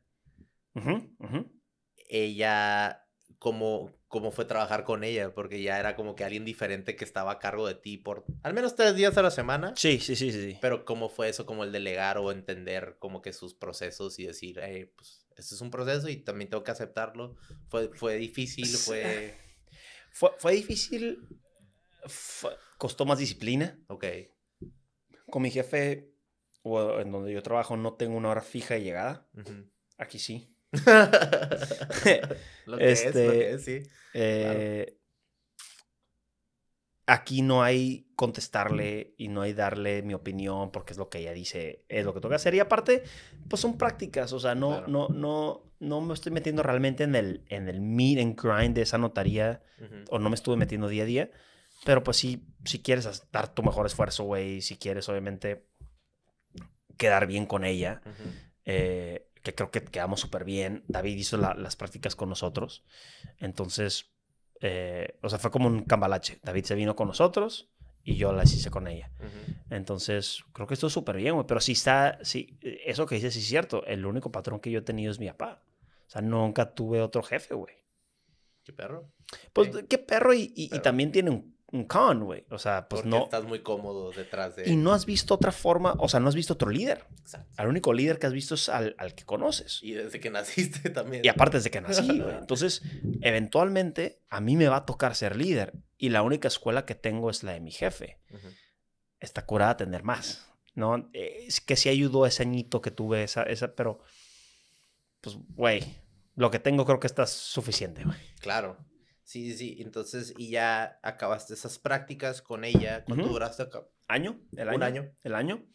El año, de ahí se hacen los, los, como los research papers que te digo. Y ahí te, que ella llega a un punto que te da una hoja, dije, "Oh, ya completaste Exacto. un año, ten Sí. aquí la... Ella va proof". dando avisos trimestrales. O sea, cada tres meses va diciendo Enrique vino X cantidad de horas esos tres meses.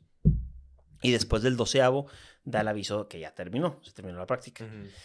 Y pues todo esto es como muy, muy procesal, güey, de que es este, este papel y luego este documento y luego el otro y luego lleva esto.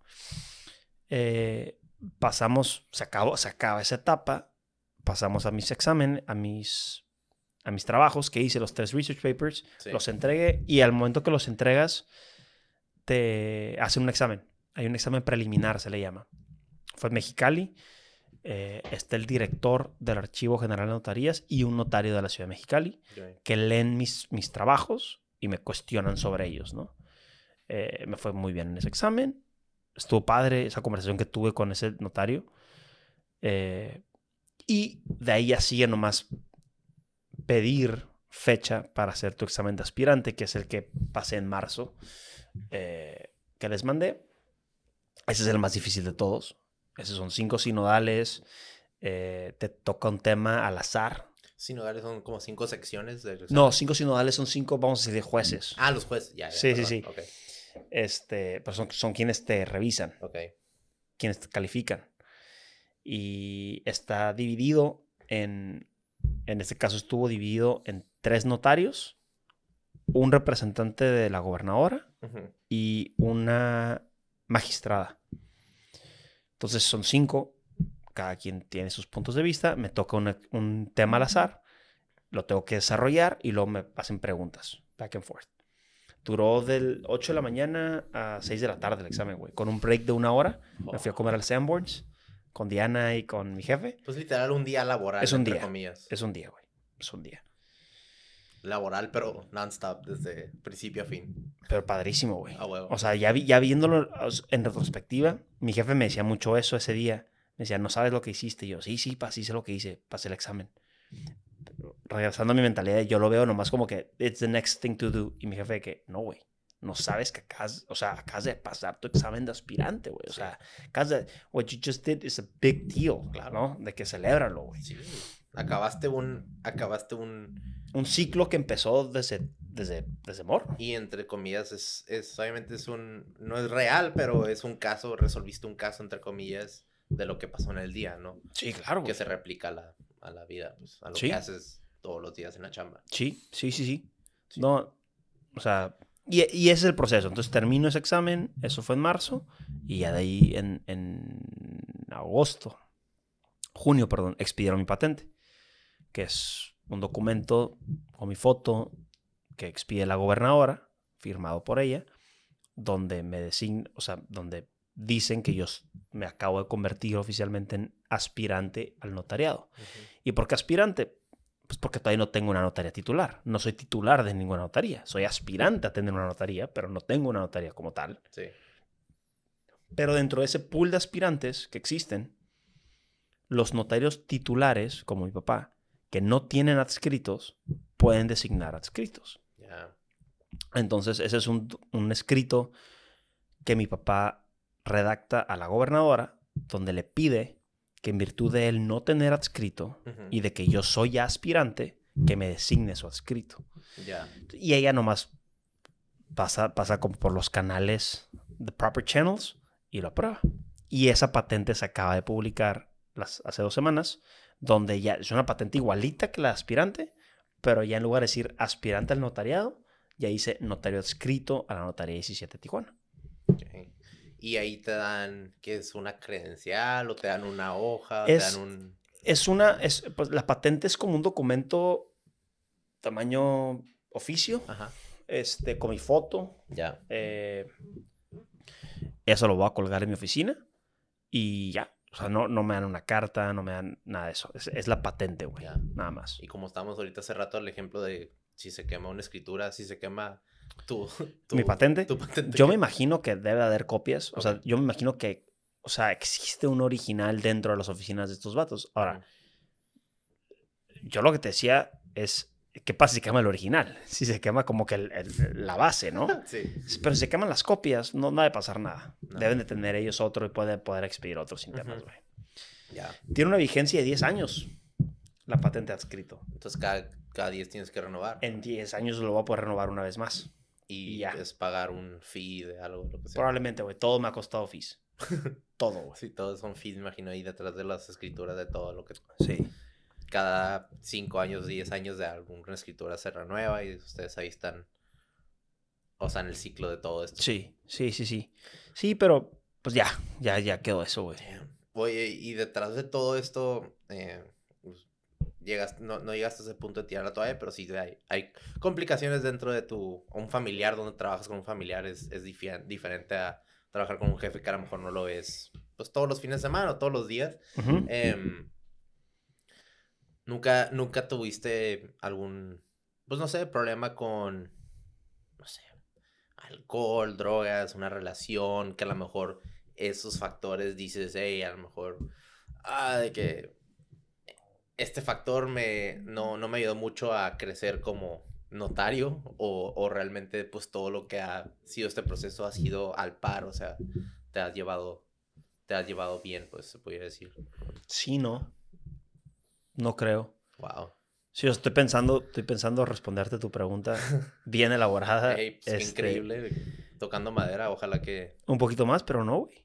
Qué bueno. No, no, no. No, no, en, en ese sentido todo, todo ha fluido y todo ha estado bastante bien. Aparte, pues detrás de decir que todo ha pasado bien o ha fluido bien, ¿quién, ¿quiénes son estas personas que, que pudieras, no sé, agradecer o decir como que sin ellos a lo mejor si estuviera perdido ¿no? o, o al- alguien que aspiras que siempre recurrías si tenías algún problema o...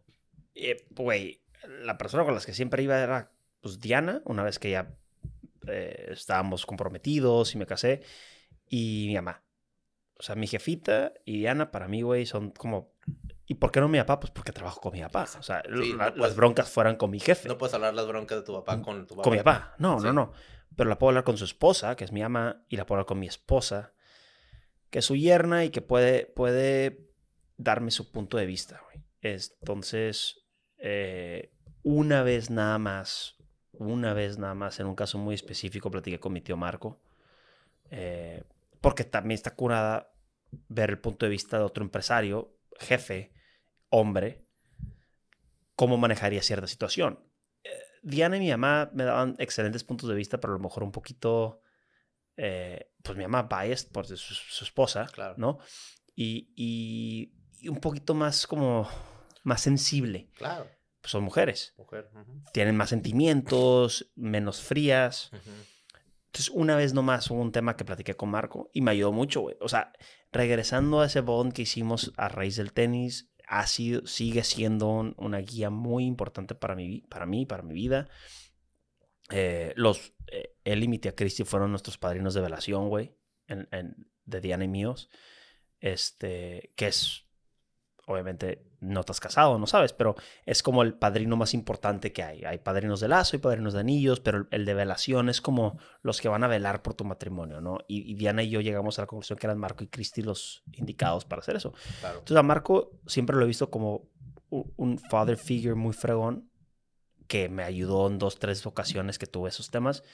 Pero, güey, dos, tres ocasiones. O sea, no creas que, no crees que sigue Que mucho tema. pues, No. que siempre No. ibas y estabas estresado. No. Ya. Y hablando de un poco de trivia, ¿no? Porque pues no, yo no, soy- no me sé mucho el tema de la notaría o algo, algo que busqué o encontré. A ver. Este, oh, a ver, a ver, si- a ver si eres, si eres Oh, bueno. boy. Bueno, este, ¿sabes quién es Diego de Godoy? No, no sé quién es Diego de Godoy. Jesus No. Christ. Todo, hey, todo bien, pasa nada, pero, pero fue nombrado escribano por los conquistadores que dio fe de la fundación de Villarrica de la Veracruz el 21 de abril de 1519, que fue ¿Sabes lo qué? que constituyó así el primer acto notarial. en Wait. I think that's cap, though. ¿Neta? Creo que ¿Google? lo. Wait. ¿Google fucked up? No, no, no. Creo que lo puedes. O sea, creo que el primer notario fue Hernán Cortés, güey. Oh, ok, si te vas más atrás de que... Pues, pues ¿No güey. mismo? Ha de ser el mismo acto, güey. Sí, sí, sí, sí. A lo mejor fue el notario de Hernán Cortés. Ajá, o sea, porque, ajá, sí, el primer acto notarial debe de haber sido, debe- um, shout out, Sí, sí, sí. shout out MZ. al, al tío Marco. Ey, está que- bien, no que está No, no, no, no, no, no, no va a contestar. Ah, es WhatsApp video. Ah, no lo voy a contestar. Contéstale rápido, a ver qué Contéstale dice. rápido. Sí, Oh, estamos boy. en podcast, dile. A ver. ¿Qué onda, partner? Enséñale. ¿Qué cosa, partner? ¿Qué cosa, partner? Mi sobrino en Tijuana, México. En México. Dile, dile que estás en un podcast, dile. No. Dile. Hello. We're live.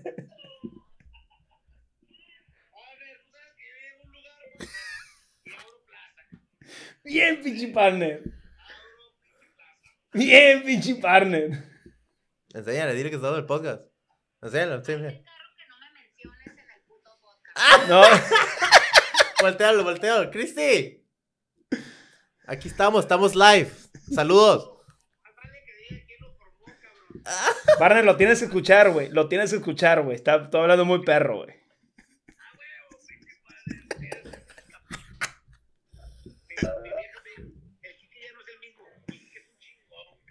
Ah, güey. Bien, partner. Padre, sabes que somos, tenemos un pinche bond, cabrón.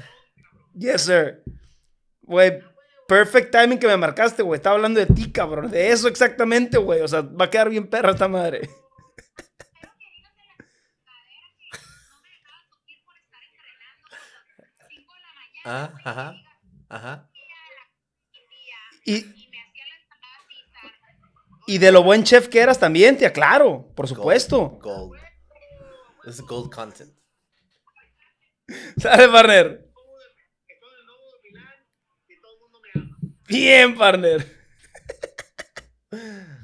Ah, el shout out al Chicken Little. Oh, boy.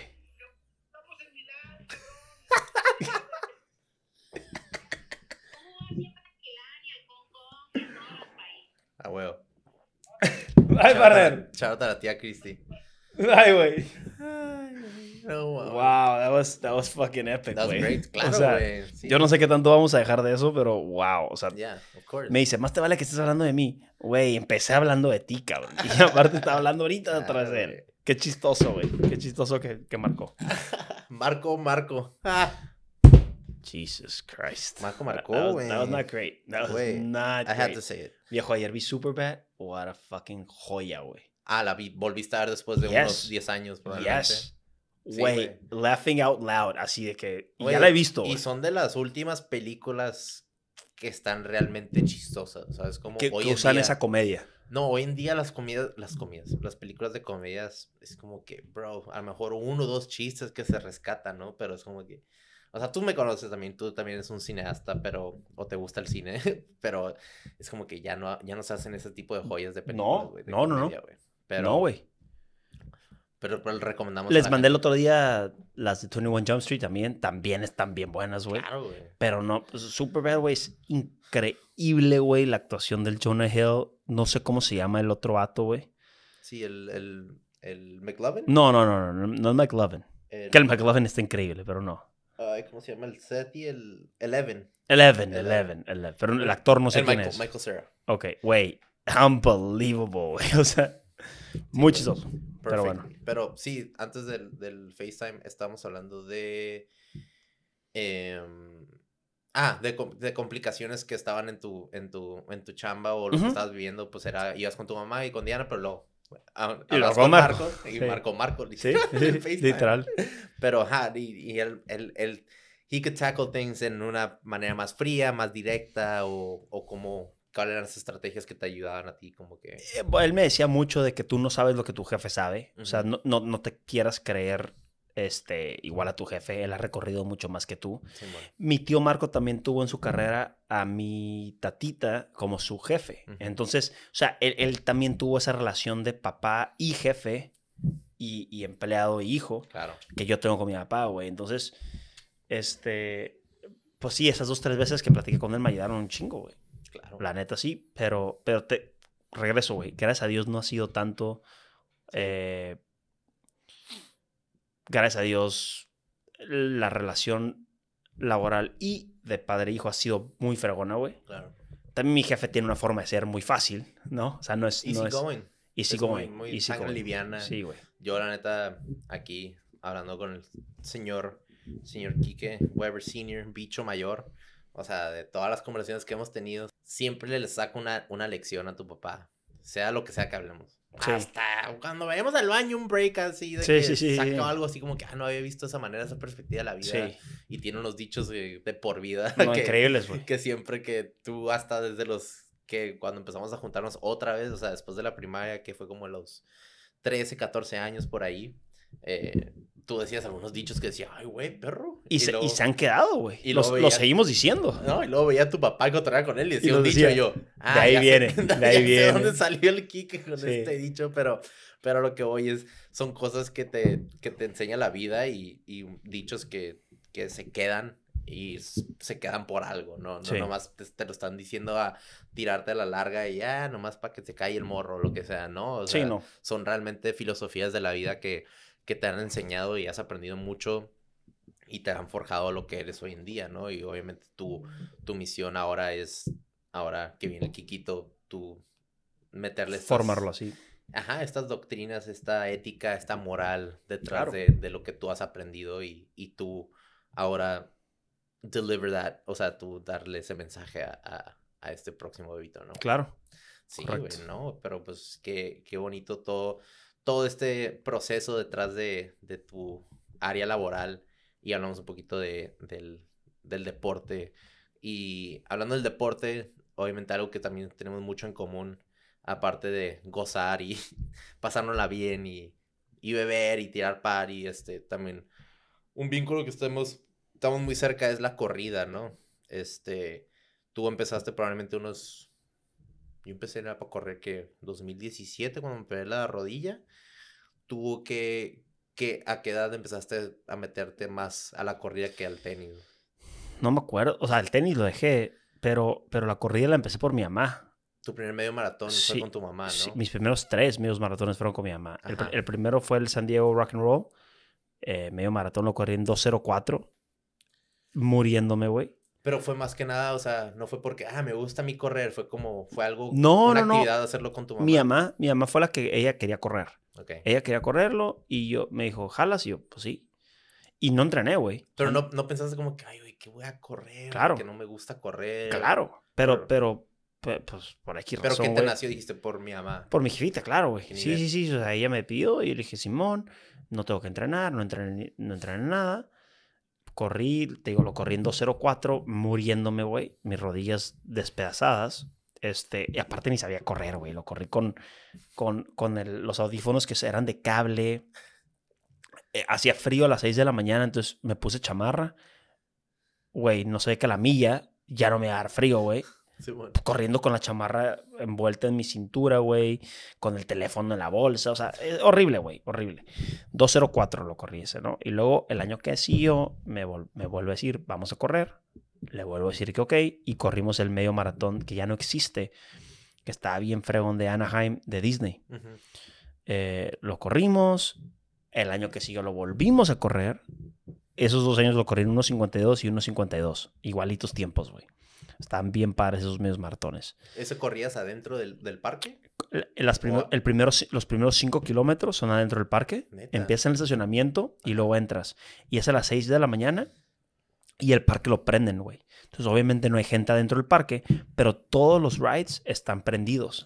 El- el- los carritos del splash están cayendo. Sin nada adentro de que nomás. El Dumbo está dando vueltas. Y obviamente no lo ves tanto porque pues vas corriendo, güey. O sea, te- vas Claro. rápido.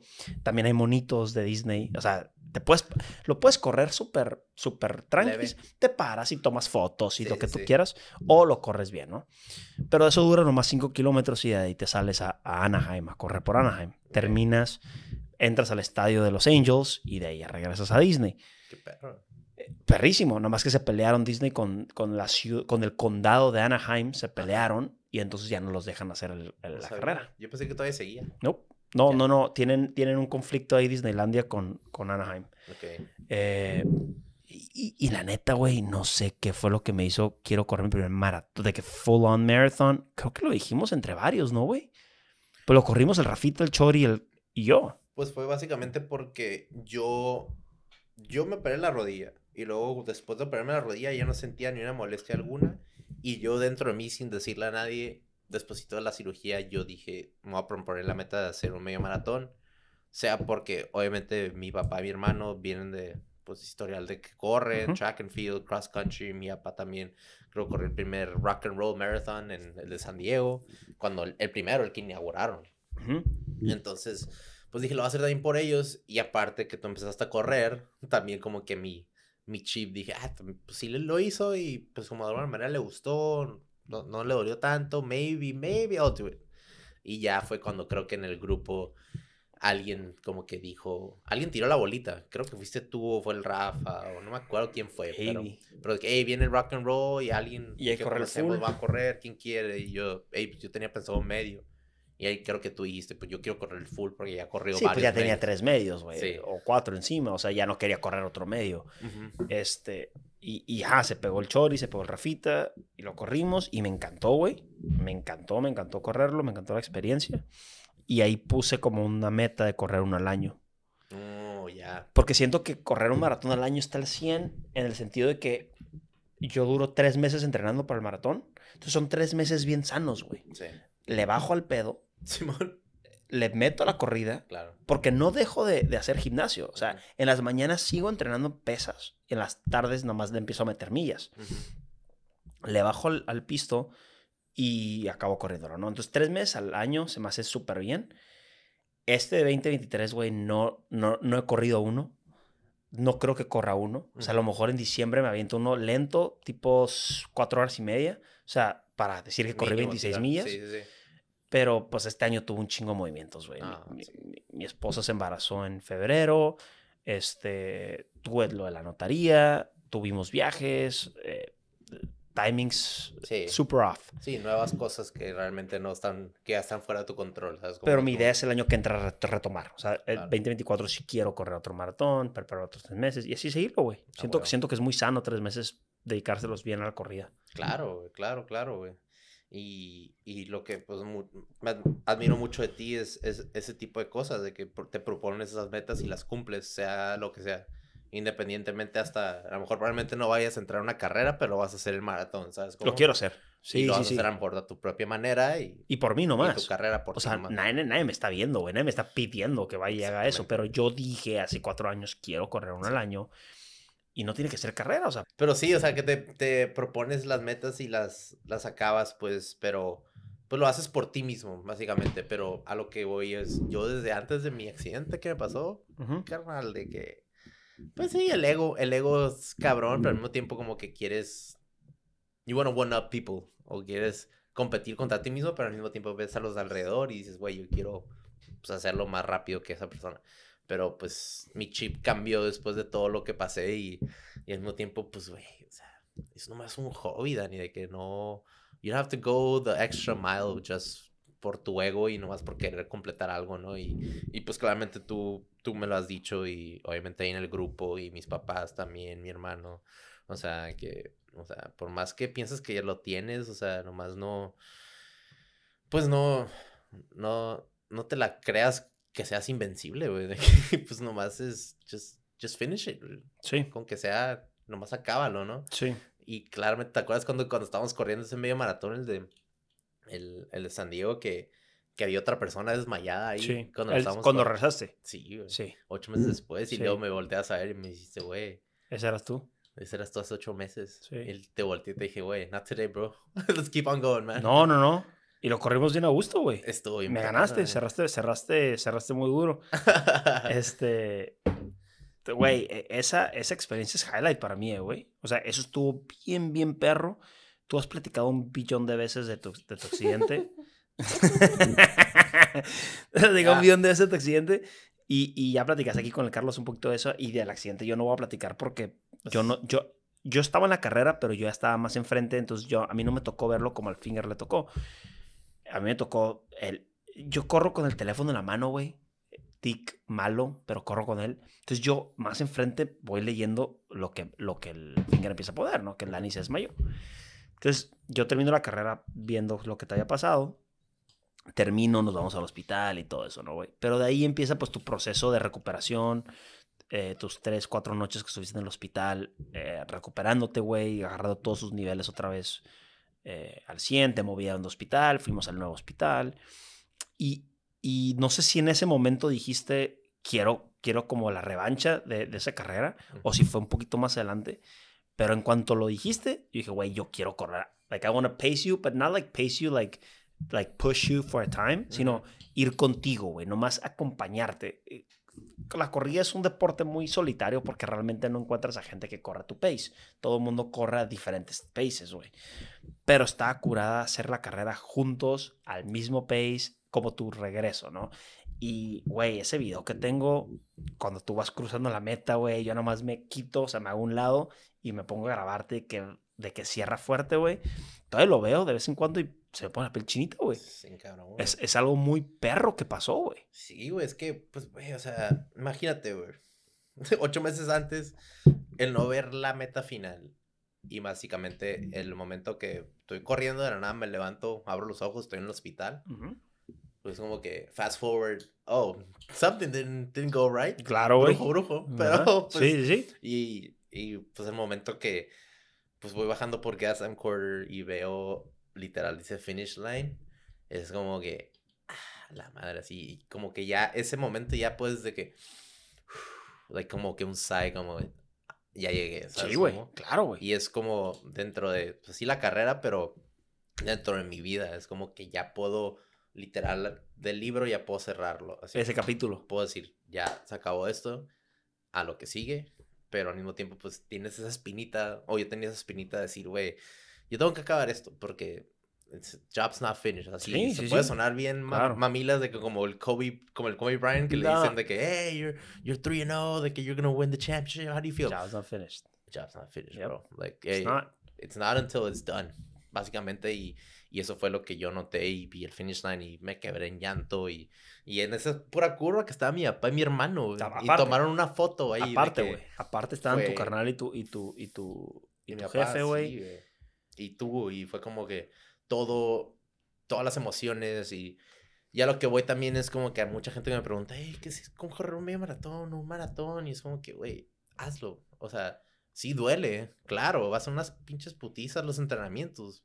Eso es lo más culero. Pero ya que llegas a la carrera es, that's just the end of it, you know? Pero lo que conlleva todo, los tres meses de preparación, el poquito dejar el pisto, el dormirte más temprano cuando normalmente te- nos pegamos unas pelotas Sí, a sí, dos, sí. tres de la mañana. Eso es El donde... pasar esa meta, güey, es... Y, y eso es, es como una... El puto nombre se me volvió a olvidar, güey, de lo que quiero decir, güey.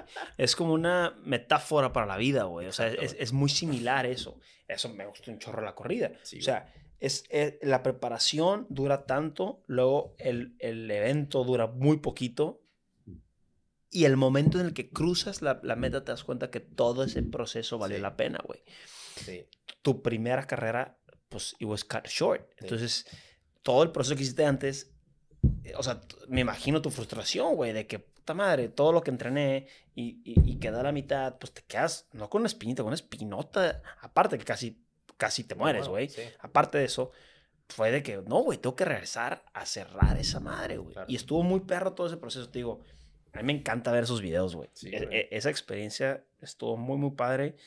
Eh, mis jefes creo que no, no la tripearon como algo tan padre que hice, o- no. y, y Diana tampoco, pero no, están no están involucrados, o sea, Claro no, que no, no. no vieron eso, güey. No, y, pues, y, y la verdad no, tampoco no es como que, ah, ¿por qué no, por qué no te pegan igual que yo? Pero es por, por No, no, tiempo no. es como que la, es tu amistad conmigo. Es algo mío, güey. Y es el bond que tenemos. Ajá, es algo nuestro, güey. Y es algo que, o sea, yo ni te lo pedí, no fue como, o No. sea, hasta lo podemos decir aquí, no fue, güey, que, que por favor corre conmigo. No, güey, tú te metiste y te dije, yo me meto, güey. Y de que jalo, y es como que, oh, damn, I didn't, I didn't see that coming, pero qué chingón. Sí, Porque yo tenía una meta y la misión era completarlo y sea como sea. Y llegaste y fue como que, güey, eso, eso te da una, hasta te da más motivación de que keep on pushing y keep on Claro. going. Y, y la neta sí es, es algo que siempre te, te voy a agradecer y nunca se me va a olvidar.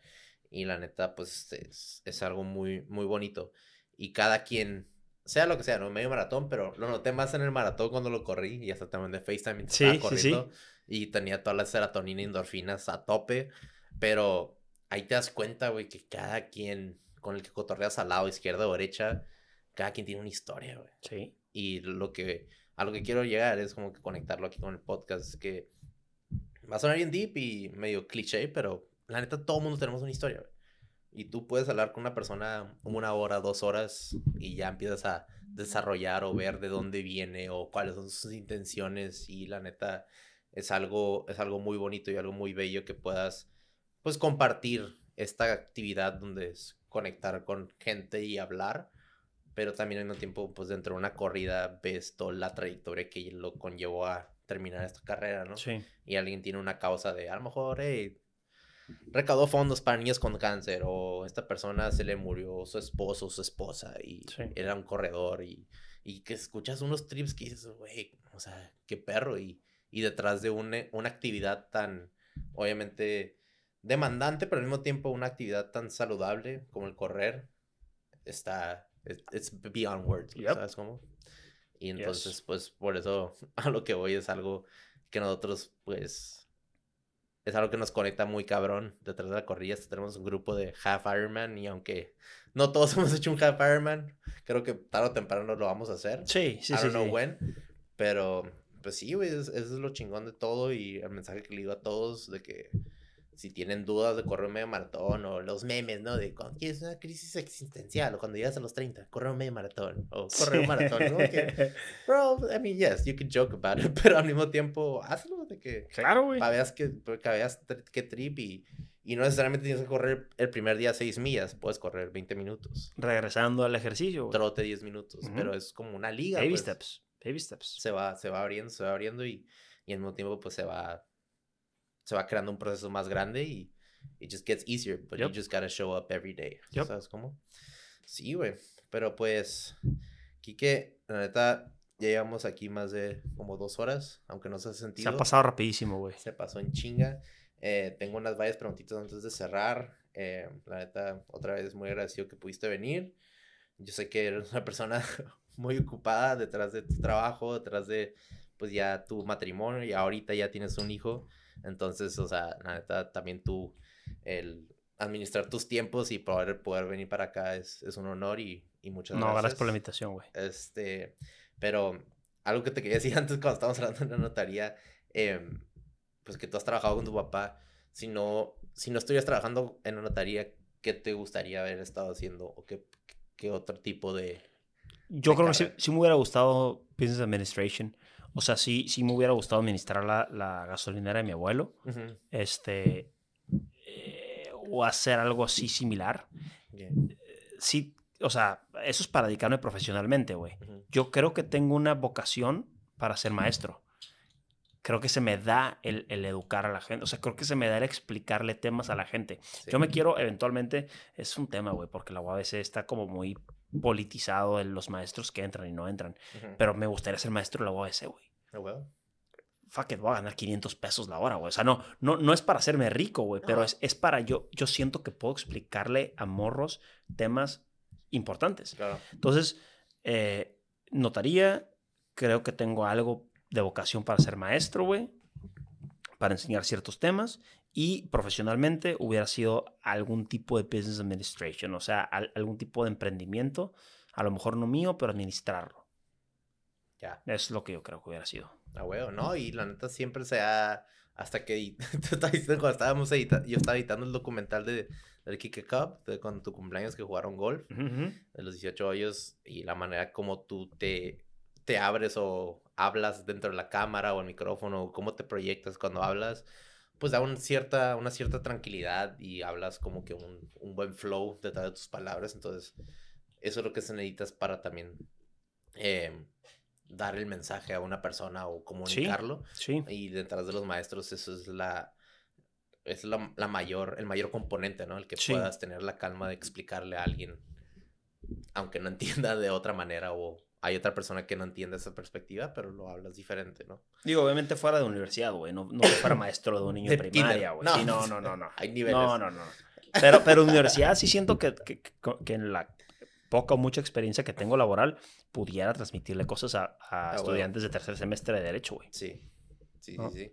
Ya veremos. Sí, y pues detrás de la plática que tuvimos, a lo mejor no nos metimos tanto dentro del Border Kid Life o cómo fue ese, ese como Ni Ese mo- me, me vas a tener cultural. que volver a invitar, güey. Claro, güey. Sí, hablamos un poquito más a detalle, pero eh, detrás de tú crecer en una frontera como es la de San Diego, Tijuana, eh, alguien que no es de aquí, ¿cómo le escribirías Tijuana, San Diego? O sea, ¿cómo le escribirías la, La, la ciudad? la coexistencia de, esas dos, de esos dos mundos. Exacto, perspectiva. Pues ah, no sé cómo se lo explicara, güey. O sea, yo me siento bendecido que tengo la oportunidad de vivir aquí y poderlo haber disfrutado. O sea, mi, mi, mi, mi prepa en Mater Day, güey, se me hizo, fueron mis años más, para mí Mater Day es mi alma mater, no es la UABC, Ujú. ¿No? Y normalmente es tu universidad, tu alma mater, pero para mí es la Mater güey. O sea, en, en esa escuela formé mis mayores conexiones de amistad que tengo hoy en día. O sea, al Diego Galán lo conocí en Mater Day, al Rosy que lo conocía en Cumbres, pero me hice brother de él en. Ujú. O sea, toda, todo nuestro grupo de members only se hizo en Monterey. eh, era como un espacio donde yo me sentía demasiado seguro, güey. En Tijuana a lo mejor la vida está más rápida. Y, y yo me acuerdo que eh, los lunes en la mañana que llegaba a la Monterey, estaba dentro de un salón y decía, I'm safe here. O sea, pasó un desmadre el fin de semana de que was super crazy, fui a la alebrije, lo que tú quieras, de que todo a mil por hora en Tijuana, pero ya estoy en San Diego, ya estoy aquí como safe, ¿no? Ya.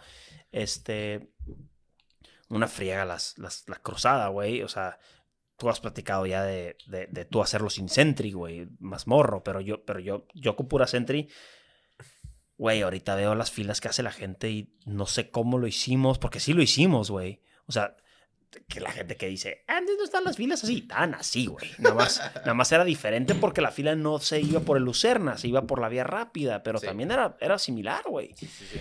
Este, pasaba, no sé si has platicado de esto, pero pasaba que, que hasta que se aprobó una reforma, cambiaba la hora aquí y allá no. Entonces, había momentos que cruzabas la línea, güey, y allá era una hora menos o una hora más.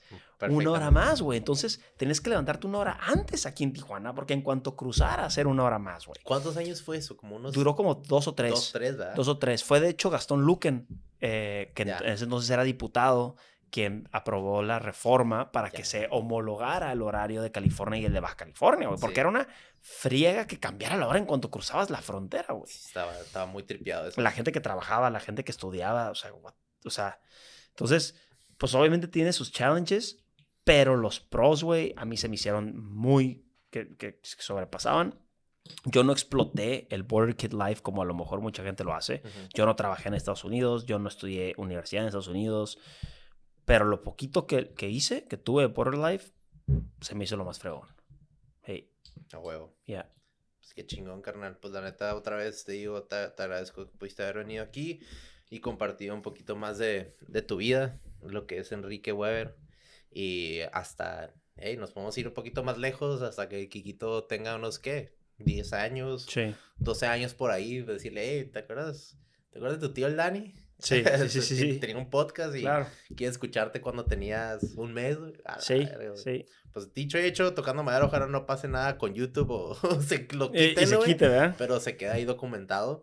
Pero la neta, pues qué chingón que pudiste venir otra vez. Y, y este. Y la neta, obviamente lo repito otra vez, te admiro un chingo. Y la neta, como te digo, las cosas que hiciste por primera vez, tú, tú como que era, eh, eres, eres la persona que kind of, like lead the way dentro del grupo. Thank you. Y, y la neta, cualquier tipo de cosa, sea hasta, hey, hasta cosas de relaciones, tú eres la primera persona que voy porque, pues, tener una relación más de 10 años habla mucho de ti, habla mucho, obviamente, de, de Diana, de tu pareja. Y de alguna manera u otra lo, lo trabajaron o lo siguen trabajando porque es algo, es un, es un acto de 24/7.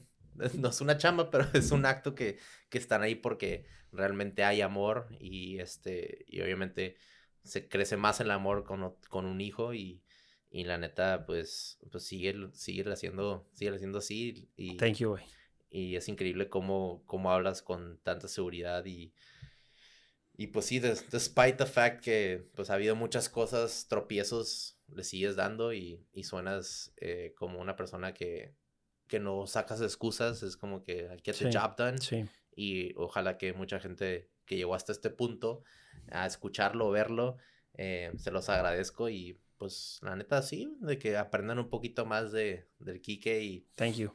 y alguien que esté Del interesado. otro lado del Quique. Y al- Otro lado del Quique. No, y al- alguien que esté interesado dentro de la notaría o ser notario público o estudiar derecho, la neta, Mucho gusto. este, pues, ¿cómo te pueden seguir? O sea, no eres influencer, pero ¿cómo te pueden eh, seguir Digo, en redes sociales? Enrique Weber en redes sociales, güey, pero La o sea, te pueden escribir a ti si quieres, si alguien está interesado en, en- en hablar conmigo y tú les pasas mi contacto y con mucho gusto. ¿Y la notaría en dónde están ubicados? Estamos en, en Avenida Los Charros, es Ok. eh, por, en la mesa, Ujú.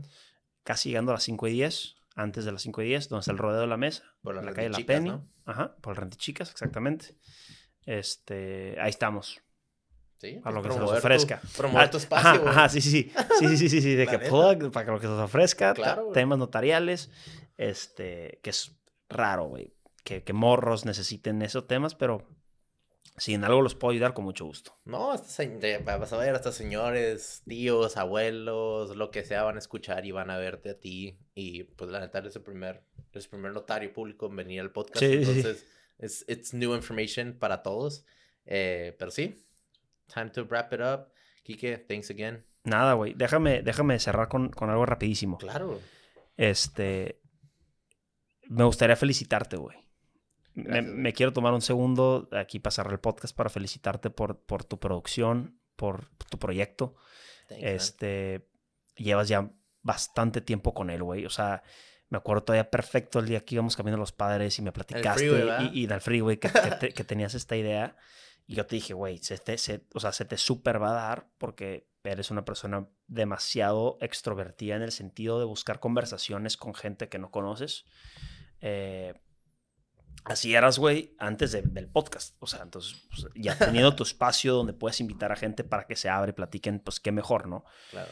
Y pues como cualquier cosa, lo empezaste, seguramente tanto de nosotros como de otra gente pudo haber habido eh, felicitaciones, críticas, y aún así tú seguiste tu, tu paso, güey. O sea, tú dijiste, yo, yo creo en mi proyecto, lo voy a seguir haciendo, y no nomás lo voy a seguir haciendo, lo voy a seguir creciendo. Claro.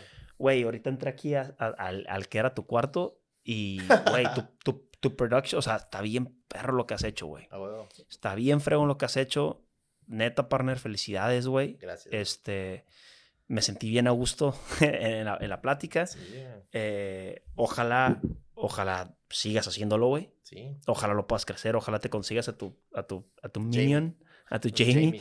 Este, muchas felicidades, güey. Gracias. Muy chingón, partner. No, que hayas y- seguido tu, tu, tu, tu passion project. Gracias, güey. No, y la neta, y, y yo soy la persona, pues, no soy tan egoísta que digamos, la neta, todo esto es debido a, a gente que me ha ayudado también a crecer. O sea, obviamente tú me dijiste, ¿dónde, dónde viene la luz? Y yo, mi carnal, y esta cámara es de mi carnal, también es, esta es mía, pero, o sea, todo es, todo es comunidad, básicamente. Sí. Y, y detrás de lo que tú, tú quieras hacer y quieras llegar a hacer, no puedes hacerlo solo.